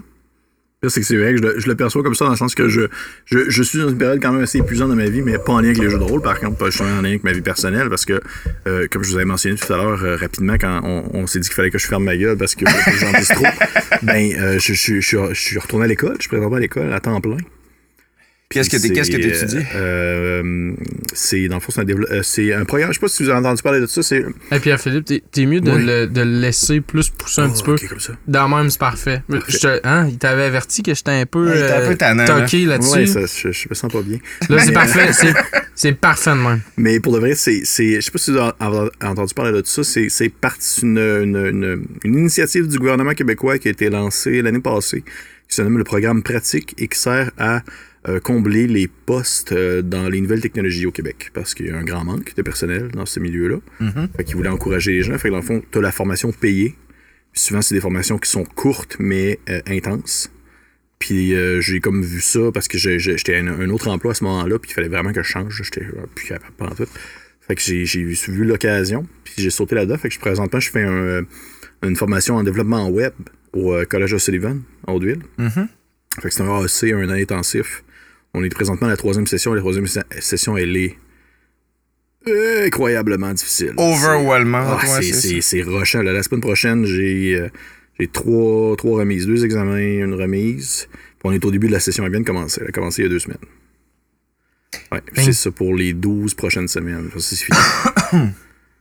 C'est développement web, ça veut dire euh, programmation, intégration, création de site internet, design euh, graphique, design de site web, euh, marketing web, euh, plein de choses qui m'aident en fait beaucoup dans le projet de coup critique aussi en même temps. ouais quand même tu sais c'est des c'est c'est des skills transférables Ouais, même ben, si c'est- euh, énergivore mettons Ouais, mais c'était aussi un peu pour ça, j'étais j'étais là-dedans, c'était pour ça aussi. Que, ouais, ouais c'est très demandant, c'est rushant. bravo Merci. vraiment pas facile le retour à l'école Ah, euh, C'est drôle parce que j'ai- j'ai j'ai- j'ai tout le temps été. euh, pour vrai, je, je vous le dis, j'ai tout le temps été super poche à l'école. J'ai jamais été, euh, jamais été un élève euh, vraiment, vraiment performant. Ça pas- moi aussi Ben, c'est Qu'est-ce que tu dis? J'étais vraiment bon. J'étais... Non, j'étais pas bon. Mais c'est par c'est- manque, euh, je sais pas pour toi, mais tu sais, moi, c'était par manque. J'étais un peu trop autodidacte. Je, mais je sais pas si c'est ton cas, mais moi, j'étais Non, comme. j'étais juste poche, je pense. Ah ouais, Non, mais pour vrai, je pense que c'était vraiment plus un, un manque de. de- j'ai- j'ai euh, j'ai quand même un grand TDAH, un gros TDAH de, de difficulté de concentration. Et il n'y a rien qui rentre pour vrai. J'essaye, là. Puis je. encore aujourd'hui, là, j'ai des fois, là, si je je suis un temps soit peu pas stimulé, pas nécessairement tu sais, je veux dire, il y a des choses que je vais apprécier, mais que c'est pas nécessairement ma plus grande passion. Je vais quand même avoir de la difficulté à, me rappeler des choses, puis ça veut pas rentrer. Et euh, surtout que là, dans une formation qui, qui est comme très euh, rapide, je trouve ça super difficile. Et euh, c'est drôle parce que je pensais, je pensais que ça allait être moins rushant qu'avant, parce que j'ai fait un, j'ai un baccalauréat à l'université. Puis j'ai trouvé ça super difficile. Puis là, j'avais fait ça, j'avais comme 20, 25, 26. Puis là, maintenant, dans ma trentaine, je m'étais dit, oh, je suis plus vieux, je suis plus euh, organisé, je suis plus cadré, ça va bien aller. Puis Non. zéro. C'est Ouais. aussi tough, sinon plus. Ouais, tu vois, moi, c'est ça, c'est, c'est vraiment plus. Ça, c'est l'aspect, genre. C'est, c'est vraiment tough pour moi de me, me faire dire que j'ai besoin de savoir ça. Ah ouais, ok. Moi, il faut que je me retrouve devant la situation que j'ai besoin de l'information, puis je vais aller la chercher. ça peut C'est genre- concret. Ça peut pas être juste de la Ouais, théorie. ouais. Non, c'est ça. Puis il faut que tu me mettes un peu dans la merde. Il faut que je sois comme. Là, faut que tu fasses comme. Ah ouais, vas-y, tu penses que t'es bon? Vas-y. Puis là, je suis comme. Ouais, mais. Je sais pas que. Non, mais là, puis là, c'est là que je vais chercher l'information. Faut que je me retrouve un peu dans, dans le trouble, tu sais. Tu devais être le genre de gars qui faisait ses, ses travaux comme la veille. Là. Vraiment, vraiment, Ouais. vraiment, vraiment. Sûr que genre tu sois comme super stimulant. Puis Ouais, hey, j'ai déjà fait un. un euh, en, euh, Puis tu sais, ça, c'est un classique, moi, là. En cours d'art dramatique au secondaire, mon professeur nous demande d'apprendre un monologue. Hmm. OK? Puis moi, je fais comme, ben, pourquoi j'apprendrais un monologue? Je vais l'écrire. ben oui. semblant que c'est quelque chose, puis je vois le. Ouais. Non, mais je vais l'écrire. Je vais en écrire un monologue. J'ai demandé. Puis il dit, ben, si tu veux l'écrire, y a pas de trouble. Tant que t'es capable de le dire après? Ben, c'est ça. mais, tu sais, fait que là, je suis comme, OK, euh, parfait. Ça faisait mon affaire, mais euh, exactement comme en bon procrastinateur que je suis, ça a pris euh, la veille. Je me souviens, j'étais dans la douche. J'ai mes parents dans la douche, puis là, je fais comme, Hein? Faut que j'écrive un monologue pour demain, moi, là. Et fallait. Fait que je commence à y penser dans la douche. J'écris ça, je sors de la douche. Il devait être rendu 8h, 9h le soir. Clac, clac, clac. J'écris un monologue. Finalement, c'était un genre de personnage, là. Euh, C'était un... ah, Tu écoute... euh, C'est pas, c'est pas très... C'est pas très cool, Fallait- là, fallait mais que sais, soit long? Fallait-tu que ça soit long? Pas tant que ça, c'était une page, genre. C'était Quand même, quand, pour le, ça dépend si t'es écrit en 12 euh, double interling ou si t'es écrit en 11 euh, simple interling, mais Ouais, ouais. C'est quand mais même du stock à lire. c'était comme un 5-6 minutes, tu sais. OK. Puis euh, je, je jouais un, un, un, euh, un- un personnage, là, tu sais, c'était un vieux qui comprenait pas les, les technologies, là, puis tu sais, bon, fait que... Ça l'avait... Finalement, j'ai fait ça la veille, j'arrive le lendemain, puis mon prof, il me dit... Je le fais devant la classe, tout le monde rit, tout ça, puis là, il me dit, c'est toi qui as écrit ça? Je dis, ben, oui, j'ai dit, j'allais l'écrire. Tu devrais aller à la secondaire en spectacle avec ça. Finalement, j'étais allé à la secondaire en spectacle, puis même problème. Là, tu sais, secondaire en spectacle, là, il se passe six mois entre ça, puis euh, secondaire en spectacle. À l'époque, je, je, je, je portais pas d'importance à, euh, euh, genre, réviser mon texte. J'ai révisé mon texte dans la loge avant de monter sur le stage, puis ça l'a totalement chié. Je monte sur le stage, je monte sur le stage, puis j'ai un blanc de mémoire Oh non. total. J'embarque, puis je sais pas quoi dire. Là, t'es pas devant la classe, t'es devant comme. Non, non, là, je suis devant comme sur un stage. ouais. 300-400 personnes.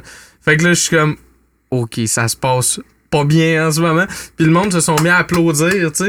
Puis ça m'a ça m'a euh, non. ça m'a restarté puis j'ai j'ai- je l'ai fait mais hey Seigneur, tu sais c'est ça. Moi faut vraiment que je sois comme au pied du mur pour pour performer là, tu sais. Euh, puis pour apprendre aussi, c'est la c'est le même principe, tu sais. C'est intéressant parce que aussi, je, je, je- souvent, quand j'avais, exemple, un travail à remettre, je le startais jour 1. Souvent, je le terminais le dernier jour parce que je prenais mon temps puis j'étais sûr que ça soit bon. J'avais une note de merde quand même. Ouais. Peu importe. Mais peut-être ça te prendrait un peu de C'est tellement décevant, cette Oh, histoire vraiment, vra- mais vraiment, pour vrai. Puis ça fait en sorte. Pour vrai, ça, c'est, je m'en suis rendu compte. euh, l'école me change beaucoup. Je deviens beaucoup plus irrité, beaucoup plus agressif. Beaucoup Ça te plus, crée de euh, l'anxiété d'être de l'anxiété, d'être je suis jugé de bien, même. Je suis tout le temps comme, genre, jamais, je suis tout le temps fâché. puis je m'en suis rendu compte comme à moitié de, de la formation, puis j'étais, crime, c'est vrai, j'étais de même pendant l'école. Si ça va pas bien, je n'aime Mm. pas ça. Je suis pas, euh, j'aime pas ça comme être dans la- un programme scolaire, même si j'aime être dans un, une- un moment de, d'apprentissage et de partage de connaissances. On va dire que le cadre scolaire, là, ça me fait zéro open bar. Puis ça, c'est correct aussi. On a, il y a des gens qui ne fitent pas dans le cadre de la manière qu'on enseigne au Québec, puis c'est correct aussi. Il y a plein de manières de faire. En fait, il y, a, y, bien des critiques qui sont soulevées par rapport à ça. Là, euh, l'enseignement magistral puis la structure de l'enseignement actuellement, ça fait en sorte qu'il y a un full de décrochage. Puis, euh, J'ai beaucoup de difficultés avec le concept de la... On embarque dans... dans, le contexte de mon autre formation parce que j'étais allé à l'université à l'université, je fais le baccalauréat en orientation, sur justement tout le, ce qui entoure le milieu de l'orientation puis de l'école et tout ça. Puis tout ce qui concerne, on va dire vraiment le, ah, comment je pourrais dire ça, c'est la méthode d'apprentissage en méritocratie où c'est les personnes qui ont les meilleures notes qui vont se ramasser avec les plus grands privilèges puis les plus grandes possibilités. C'est pas encourageant pour les gens qui en arrachent plus que d'autres choses au final. C'est souvent les personnes qui avaient, je sais pas si c'était autres, c'était ça au secondaire dans le temps, mais les personnes qui avaient l'occasion d'aller des fois comme dans des voyages en Ontario, des affaires de même, c'était ceux mhm. qui avaient les meilleures notes. oui, oui, oui, il fallait que tu Je sais pas, j'ai, pas, j'ai grandi à Bay James, moi quand on faisait un voyage, j'étais à Dompe à côté là. Oh, on va aller ramasser des grenouilles. on va aller jouer ces piles de. Ouais. c'est comme euh, ben, ben de la, Avez-vous euh, avez-vous déjà eu. Euh, avez-vous déjà fait affaire avec un orienteur, vous? Ben oui. C'est quoi le résultat que vous avez eu? C'est quoi qu'il vous a proposé? il m'a dit que c'était vraiment radio. Tout de suite à cause de la voix que j'ai. Il a fait ouais. il avait de la radio. Je ben, c'est kind of ce que tu fais actuellement, tu sais, genre. Oui, mais on dirait que le milieu de la radio me tentait pas. Hmm. Hmm. Puis je sais parce que mon frère a fait ça. Mon frère a fait le. le, le comment ça s'appelle à, Jonquière, c'est l'école de radio là, qui est là-bas. Puis, euh, ça n'a pas de l'air facile comme milieu. C'est très compétitif, puis c'est très. Euh, beaucoup de, de, de, jasage dans le dos et tout ça. Puis ça me. Ça me tentait pas. C'était pas la game que tu voulais jouer, non, Zéro une barre. Zéro barre. Non, à la base, je voulais aller en enseignement. Je voulais aller en, en enseignement. T'as le milieu scolaire, mais. mais encore une autre affaire qui, qui, un peu que tu fais en ce moment, tu sais, avec ton channel, tu sais, c'est en cohérence. Oui, mais je voulais aller en enseignement, mais j'étais trop poche, j'avais pas les notes, j'étais pas capable. J'ai vraiment essayé, j'ai commencé un baccalauréat en histoire, faire de l'enseignement en histoire, puis j'étais pas capable de fournir. Peu importe l'effort que je mettais, j'étais mais il faut que tu sois gardé à accepter, ça marche juste pas. ouais, mais en même temps, c'est ça, c'est comme ça à midi, c'est vraiment, ça c'est vraiment hot, puis c'est probablement les possibilités qu'on a à cette heure peut-être, ou tu sais, genre la force de la personnalité que t'as, mais je suis autour de ta communauté, là, tu sais, genre, c'est ça que tu fais, là, tu sais, tu guides les gens dans leur manière de, de, construire leur univers, de, d'écrire mm. le truc, euh, tu sais, euh, de ton podcast, tu sais, puis non seulement, non seulement c'est un show, puis c'est le fun à regarder de vous regardez jouer vos games avec des bons joueurs qui, qui, interprètent bien leur perso, mais tu sais, t'apprends, là, t'apprends à tout le monde à mhm. monter un système de jeu, euh, monter une histoire, construire leurs affaires. Oui, puis celle-là, comment je peux dire, celle-là? C'est drôle parce que souvent, c'est dans un contexte, on dirait que c'est le genre de choses que j'aimerais faire plus souvent. Euh, dans des lives où il y a réellement une interaction, mais sinon, c'est souvent c'est du pré-enregistré. Puis ça, ça, ça a dû s'apprendre aussi. Il fallait que j'apprenne à comment faire ça parce qu'au début, c'était c'était touché de se dire comme faut que tu sois capable de, de, cadrer dans le fond ce que tu veux apprendre à quelqu'un mais il te pose pas de questions il faut que ça soit clair déjà en partant.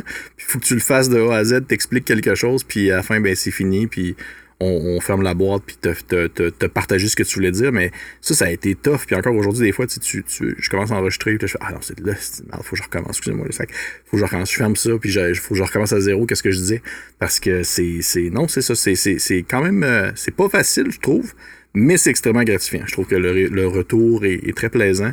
Puis euh, je suis content de, pouvoir faire ça euh, au Québec parce que justement, il n'y a pas tant de.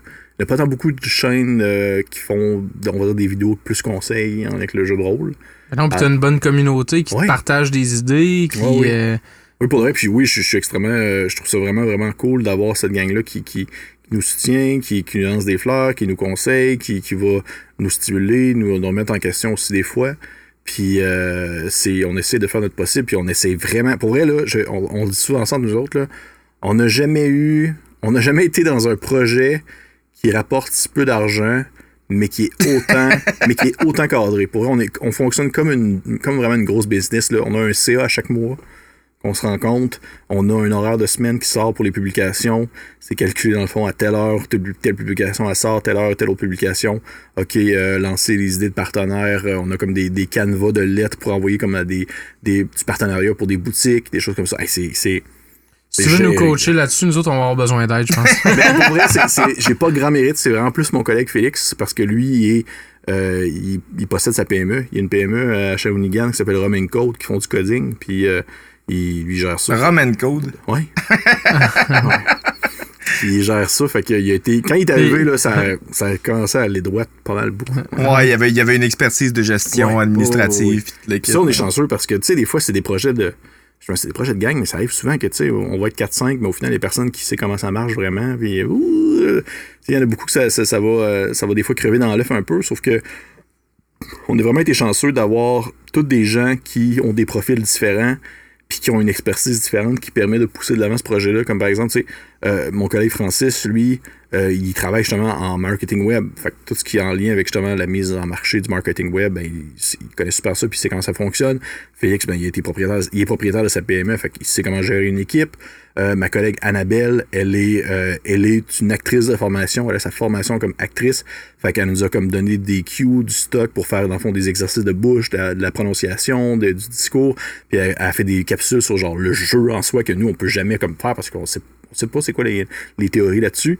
Puis euh, mes deux autres collègues qui sont entrés, euh, Marika et Kim, les deux, c'est des enseignantes. Fait qu'ils ont super l'aspect explicatif, euh, Pédagogique. pédagogique, super concrète. là.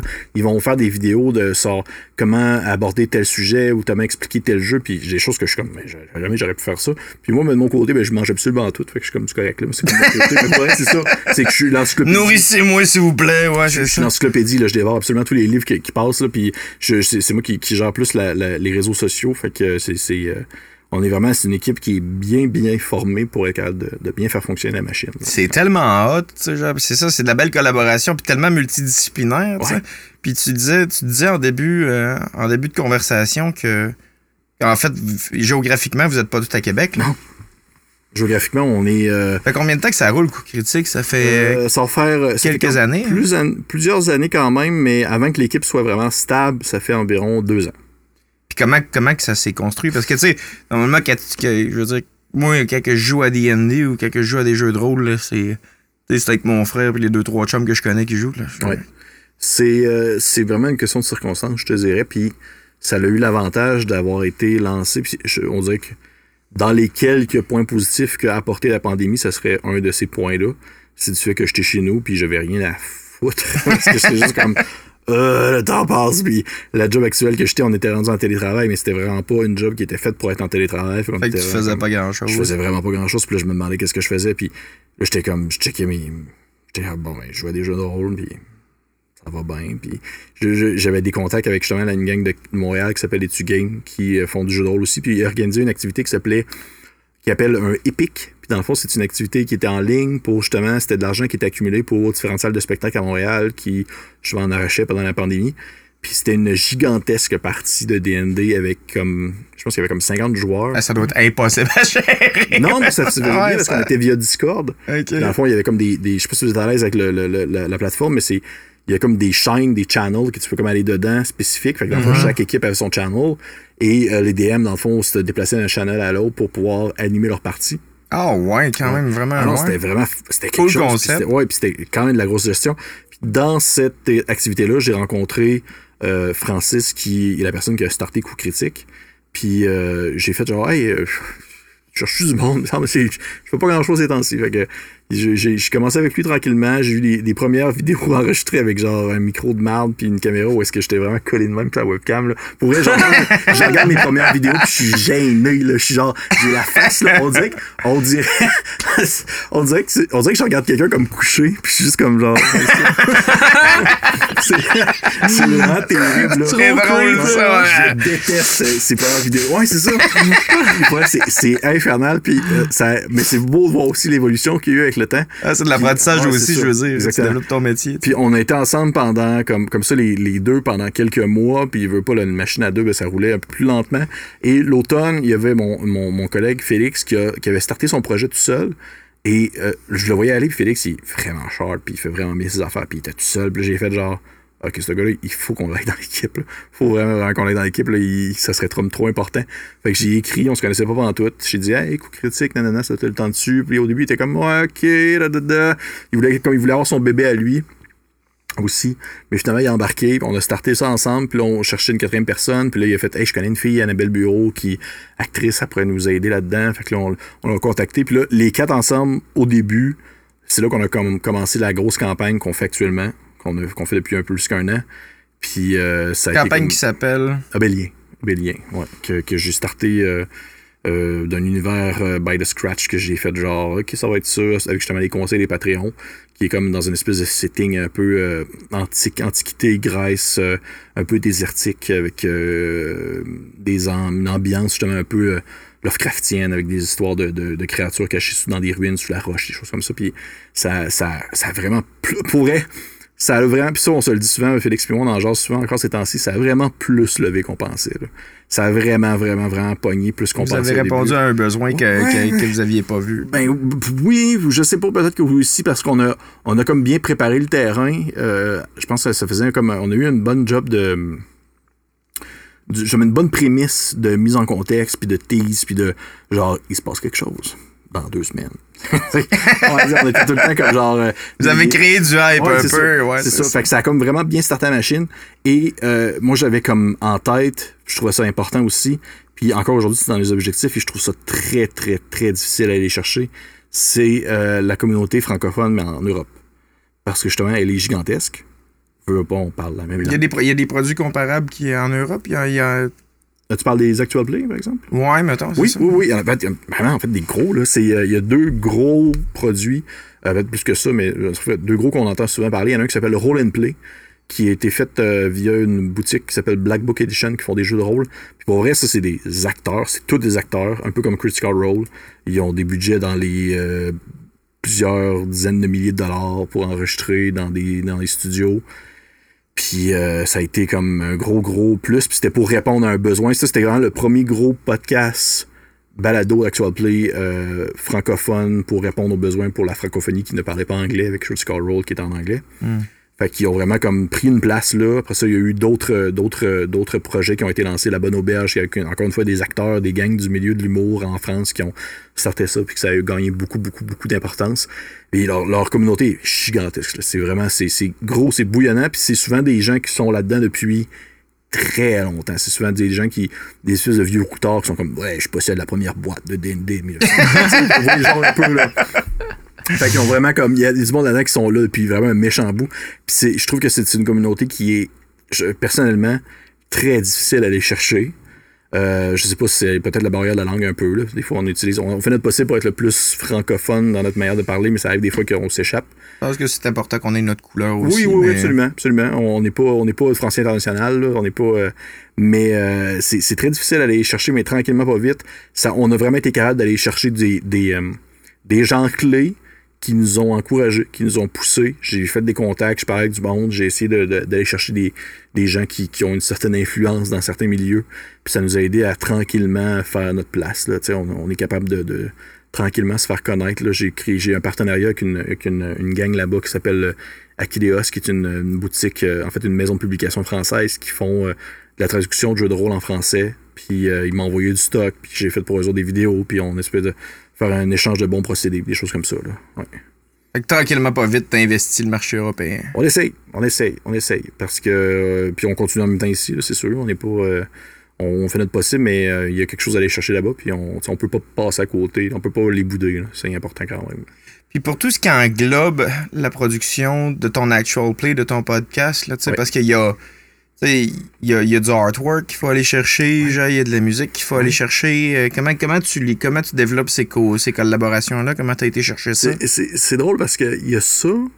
Ça en vient un peu aussi à. euh, y a une. Je, je, je fais une parenthèse là-dessus parce que je trouve que ça a un lien. Il y a une série de vidéos que je fais qui s'appelle Les montées de niveau, que je passe en entrevue des gens pour, euh, dans le fond, les pour, dans le fond, l'apprendre à reconnaître un peu leur côté rôliste. Je leur pose des questions. Souvent, c'est des questions que je pige au hasard. Tu sais, je vais faire, euh, j'ai comme une, une espèce de sac avec des questions au hasard en lien avec les jeux de rôle. Genre, ah, ok, c'est quoi le premier jeu que tu as joué? Ou, euh, ok, tu te battrais dessus avec une épée ou euh, un gourdin? Fait que là, tu sais, il faut que tout le monde y, y réponde rapidement. Et euh, souvent, les gens, ils me demandent, genre, mais co- comment t'as fait pour. Parce qu'à un moment donné, j'ai eu, j'ai eu, par exemple, j'ai eu le chanteur Patrice Michaud qui est venu faire une- Ok. une- une- Ah ouais? Patrice Michaud qui est venu faire un, un, un montée de niveau.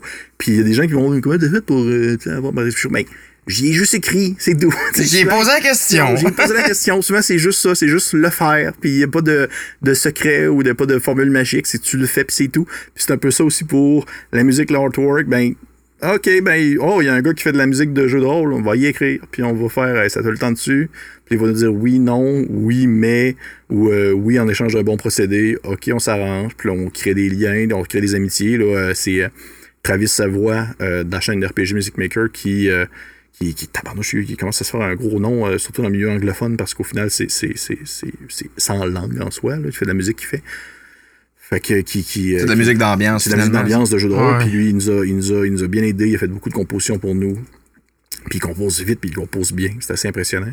Puis euh, pour les artworks, ben, on, a, euh, on a Annabelle Bureau qui est dans notre équipe, qui est, en plus d'être une actrice, ben, elle fait des illustrations qu'elle a pris de même sur le fly. Elle a fait genre, Hey, je pense que je sais dessiner. Je vais faire, je vais faire, vos- je vais faire bonhommes. Finalement, là, elle dessine super bien. On a fait, ah, ok, cool. Fait que, euh, il y a eu ça. Puis après ça, on a fait un échange de bons procédés avec un, un Français qui s'appelle. euh, son, son, il veut pas que je dise son vrai nom. Fait que je vais dire son faux nom sur Instagram. qui s'appelle M La Pasta. Ouais. Qui, euh, dans le fond, euh, il nous a fait un échange. Il a fait, hey, on fait une pub pour toi sur notre chaîne en échange de dessins. Puis ça a marché. Puis euh, c'est, ça a été comme tout le temps de juste aller chercher les gens. C'est pas sorcier vraiment. On- Finalement, le monde, ils veulent, genre, ils veulent collaborer. Ben si le projet, ils trouvent ça cool, là, Ben ils oui, vont embarquer en fait, avec toi, puis c'est je, tout. je pense que la, la, la twist, puis je pense que c'est important, c'est que. ça, c'est drôle parce que ça aussi, c'est arrivé vraiment souvent, c'est qu'on on, on se force vraiment, vraiment, vraiment, vraiment beaucoup pour. Puis peut-être que tu vas pouvoir me, me confirmer si ça marche bien parce que tu as écouté un peu ce qu'on a fait. Là. On se force vraiment beaucoup pour que ça ait l'air le plus professionnel possible. Tu sais, il y a vraiment beaucoup de montage. Il y a Confi- beaucoup de- je confirme, vous faites quelque chose de vraiment nice à regarder. Ouais, vraiment beaucoup de montage, beaucoup de visuels. On fait, euh, tu sais, on touche les voix pour que ça soit le plus euh, le clair possible et tout ça. Puis on se force vraiment beaucoup. Fait que c'est, je pense que ça, ça fait un beau levier d'échange avec quelqu'un en se disant, hey, on va te faire une pub sur notre channel en échange de quelque chose, peu importe. Euh, ça nous permet de, de, de, de- justement de, faire d'avoir des fois certains privilèges que normalement dans d'autres occasions on aurait dû payer pour un certain montant pour l'avoir. Euh, c'est, ça fait partie des, des résultats des, des efforts qu'on met. Et euh, j'ai oublié ce que je voulais dire, excusez-moi. C'est parti sur autre chose. À mon avis, en tout cas, puis pour ce que ça vaut, vous avez rien envoyé, euh, vous avez rien envié à coup critique, euh, à- pas à coup critique, à, ça. criti- Non, c'est ça. à- à critical role. Ben, c'est gentil, c'est gentil, puis je, je, je, je suis content. euh, ouais. Il y a des gens qui nous le disent, qui disent qu'on. qu'on- tu sais, quand, quand je me fais des fois écrire. euh, eh, pour vrai, je ça, vous, vous, vous croirez pas, des fois, je reçois des, des messages, puis moi, ça me fait capoter parce que je trouve ça vraiment, vraiment, vraiment important de comme rester le plus euh, terre à terre possible, puis d'échanger avec les gens, puis on a un Discord justement où est-ce qu'on échange avec la communauté, puis c'est moi. Je vais leur écrire, je vais parler avec du monde, je suis tout le temps super willing à parler à des gens, puis des fois, je reçois des messages que je suis juste comme genre. Oh mon dieu, c'était tellement intense. Là. Tu sais, des fois, il y a un gars qui m'a écrit, juste, il m'a juste comme écrit Tu es mon idole. là, je suis juste comme Nice! OK. Cool. Tu sais, OK, OK. tu m'enverras une photo, mais que t'aies mon nom tatoué, man. Mais il y a un gars qui m'a envoyé ça, puis je trouve ça vraiment cool. non. C'est c'est vraiment intense. C'est pas- Non, non. Non. non, c'est pas un tatou. C'est pas un Pierre. Pierre, Pierre Philippe Renault, ça Ah, c'est cuisse. ça. Non, c'est pas un tatouage. Il, il m'a. eh, bien, je trouve ça vraiment cool. Pour vrai, je trouve ça vraiment cool. Je trouve ça intense parce que j'étais comme. Hey, ça, ça va au-delà de nos attentes là, en termes de réception. Il m'a. Il a- il m'a modélisé en 3D. Il t'a- il t'a-tu imprimé Mais ici pour, pour avec faire un- une miniature de moi. Non. Ah, c'est fort. Il te l'a-tu envoyé? Ben, il m'a envoyé, en fait, il m'a envoyé de ce qu'on appelle les STL, ça veut dire le- l'espèce de document qui permet de faire l'impression 3D. Ok. Ah, ouais. Comme pour avoir une impression. Ah ouais, Tu c'est une, fort. une petite Ouais. statue de toi. Ouais, puis t'es comme genre, hey, si tu veux, euh, tu, me- tu me montres le résultat, puis j'étais comme, OK. Imagine le gars, tu sais, il, s'imprime une, une figurine de lui, il met sur son dash de char. Mais c'est. en même temps, Ouais, en avant. mais je trouve ça malade, ouais, je, je trouve ça fou, fou, fou, mais genre, je m'aimais, je m'attendais à ce que genre ça aille à ce point-là, puis. Mais c'est. euh, Personne personne n'a jamais fait une statue de moi jusqu'à date. Ben, c'est ça, t'as une statue de toi, tu sais. C'est quand même pas pire, là. Ouais, mais je vous le souhaite. je vous le souhaite, mais pour de vrai, c'est, c'est, c'est, c'est vraiment trippant, puis ça, je, trouve, je trouve ça beau, puis j'ai, c'est, ce n'est que stimulant pour la suite des choses, tu sais, on, on a comme 1000 projets encore, on a 1000 affaires, puis on... Ça, on suppo- arrête ça pas. supporte ton retour à l'école. En fait, c'est comme c'est Ouais. la raison pour. Ben, peut-être pas la raison pour laquelle tu le fais, mais en tout cas, tu sais, genre, euh, ça, ça va aider dans tes projets à venir. Si Ouais. t'avais un. Un conseil à donner à n'importe qui qui cherche des collaborateurs, qui veut partir un projet créatif, euh, qui a envie, genre, de produire quoi que ce soit, c'est quoi, tu- c'est quoi tu pluguerais? Euh, soyez clair dans vos attentes. Ouais? Soyez clair dans vos attentes, ça c'est super important. Est-ce que vous êtes sur la même, même, même, même ligne, euh, tu sais, la même ligne de pensée en termes de ce que vous voulez comme projet.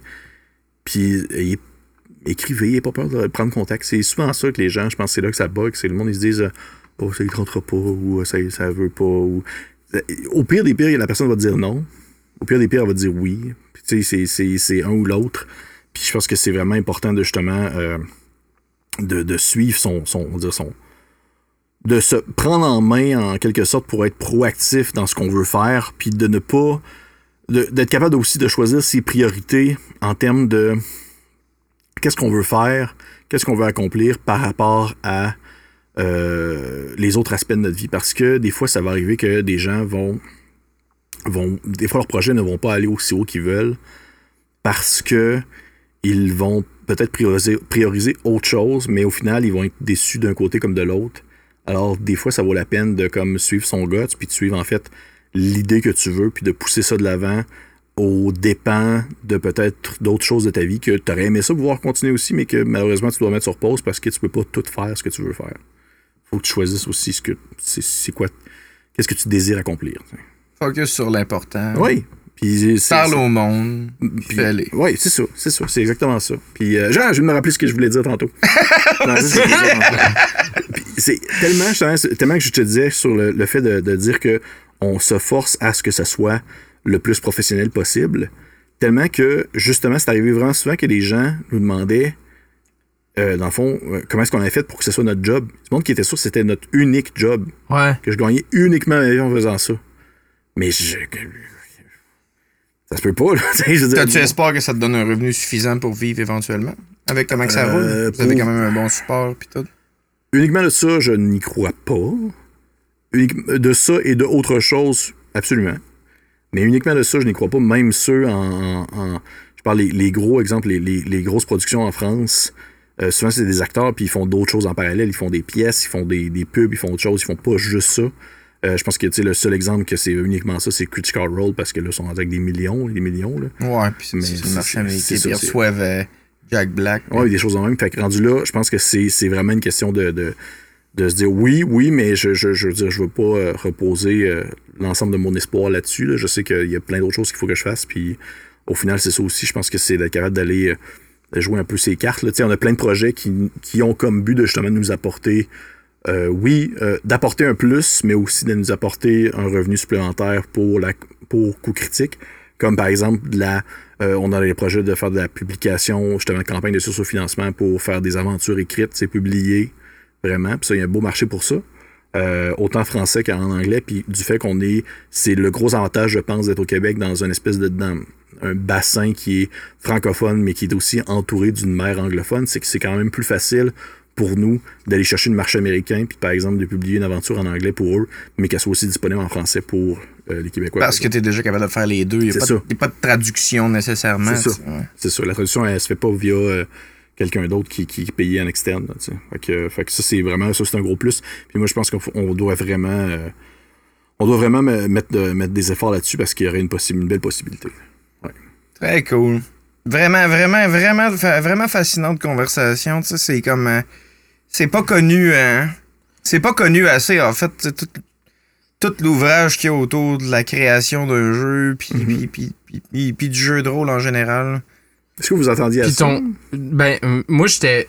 Ben, moi, j'étais convaincu que c'était. Ça allait être une conversation, une conversation super intéressante parce que. Il y a pas. Tu sais, il y a difficilement quelque chose de plus créatif que ça. Tu sais, on s'invente. Tu sais, on, imagine un complet. univers, on, tu sais, Mhm. selon des règles. Moi, j'étais j'étais vraiment euh, stoked euh, de, de, de te recevoir. Puis euh, finalement, oui, effectivement, j'ai genre eu énormément de surprises. Puis ton conseil, euh, vraiment, pour les gens qui veulent euh, se, se partir puis faire de la création était, était vraiment bon, là. Mhm. Tu sais, c'est... euh, aussi garder son, son objectif aussi en tête, puis tout ça, puis... euh, mettre le focus à la bonne place, je pense c'est Oui. c'est- quelque chose de primordial, vraiment. J'ai une question, par exemple, pour toi, tu me permets. Hein? Non, ben moi, non. Non, T'as pas le droit. Non, c'est pas vrai. Non, non, qu'est-ce qui- vas-y. Qu'est-ce qui t'a le plus surpris? Je avoir en plus dans l'aspect jeu de rôle. Qu'est-ce qui t'a le plus surpris? C'est. Ça, c'est intéressant aussi. Je suis tout le temps curieux de voir euh, la perception. euh. C'était euh, à un point. À quel point, en fait, que il y avait moyen de. de en fait, ce qui m'a surpris le plus, c'est à quel point tu. C'était possible de s'inspirer de telle, telle affaire à droite, telle affaire à gauche. Puis ça me ramenait beaucoup à ce que moi je fais dans la musique, Mhm. qui est vraiment. C'est le même principe, tu sais.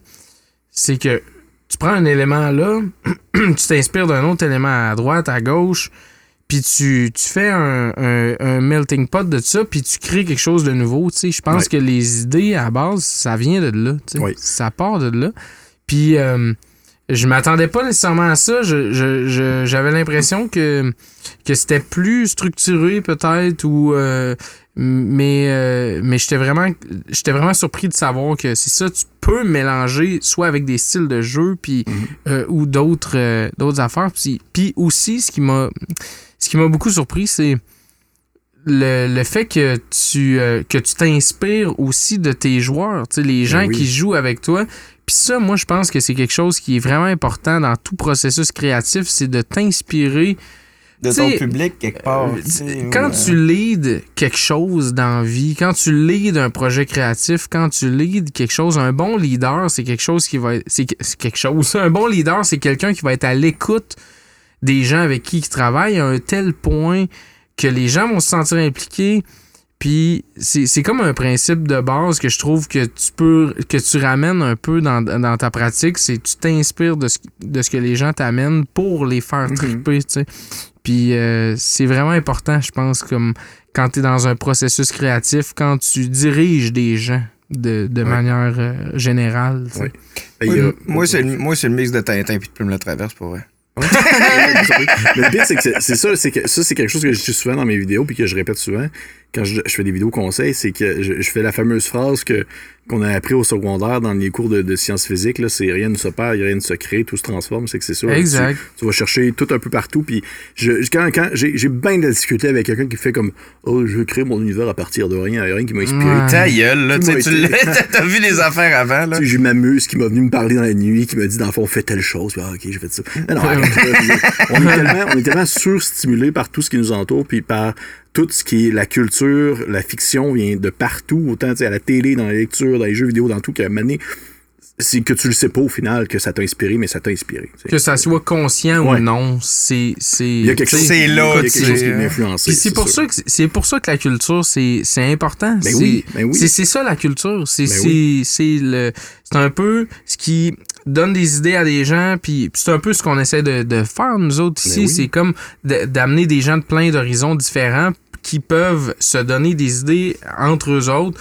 Euh, tu t'écoutes ça, t'en- tu mettons, toi, ben, t'es un, un master, Dungeon Master, Donjon Dragon, man. Euh, des gens. Pédagogue. en- ouais, c'est ça, pédagogue. Des gens en, en intelligence artificielle, des gens en pub, en musique. Ben, tu blends tout ça ensemble. Mhm. Puis à un moment donné, ben, ça fait un melting pot d'idées. Puis euh, c'est là que les idées émergent. Tu sais, c'est un bouillon de. A plein de choses. Euh, ouais, ouais, exact. Oui. Mais, euh, mais merci beaucoup, sérieusement. Euh, Ben, C'était c'était vraiment intéressant. Puis je pense que On a bien fait ça. hein? Je pense qu'on mérite de s'applaudir, pour ça vrai. prend une, Ouais, main- autres, une bonne main d'applaudissement. oui. Ben non, ben t'as. Ah non, mais les trois, je pense. On se Ah, donne une ouais. main d'applaudissement. Merci pour Ben, ça vrai d'être venu. C'était super intéressant. Merci à vous d'avoir invité. Merci Pierre-Philippe. J'ai même pas, même.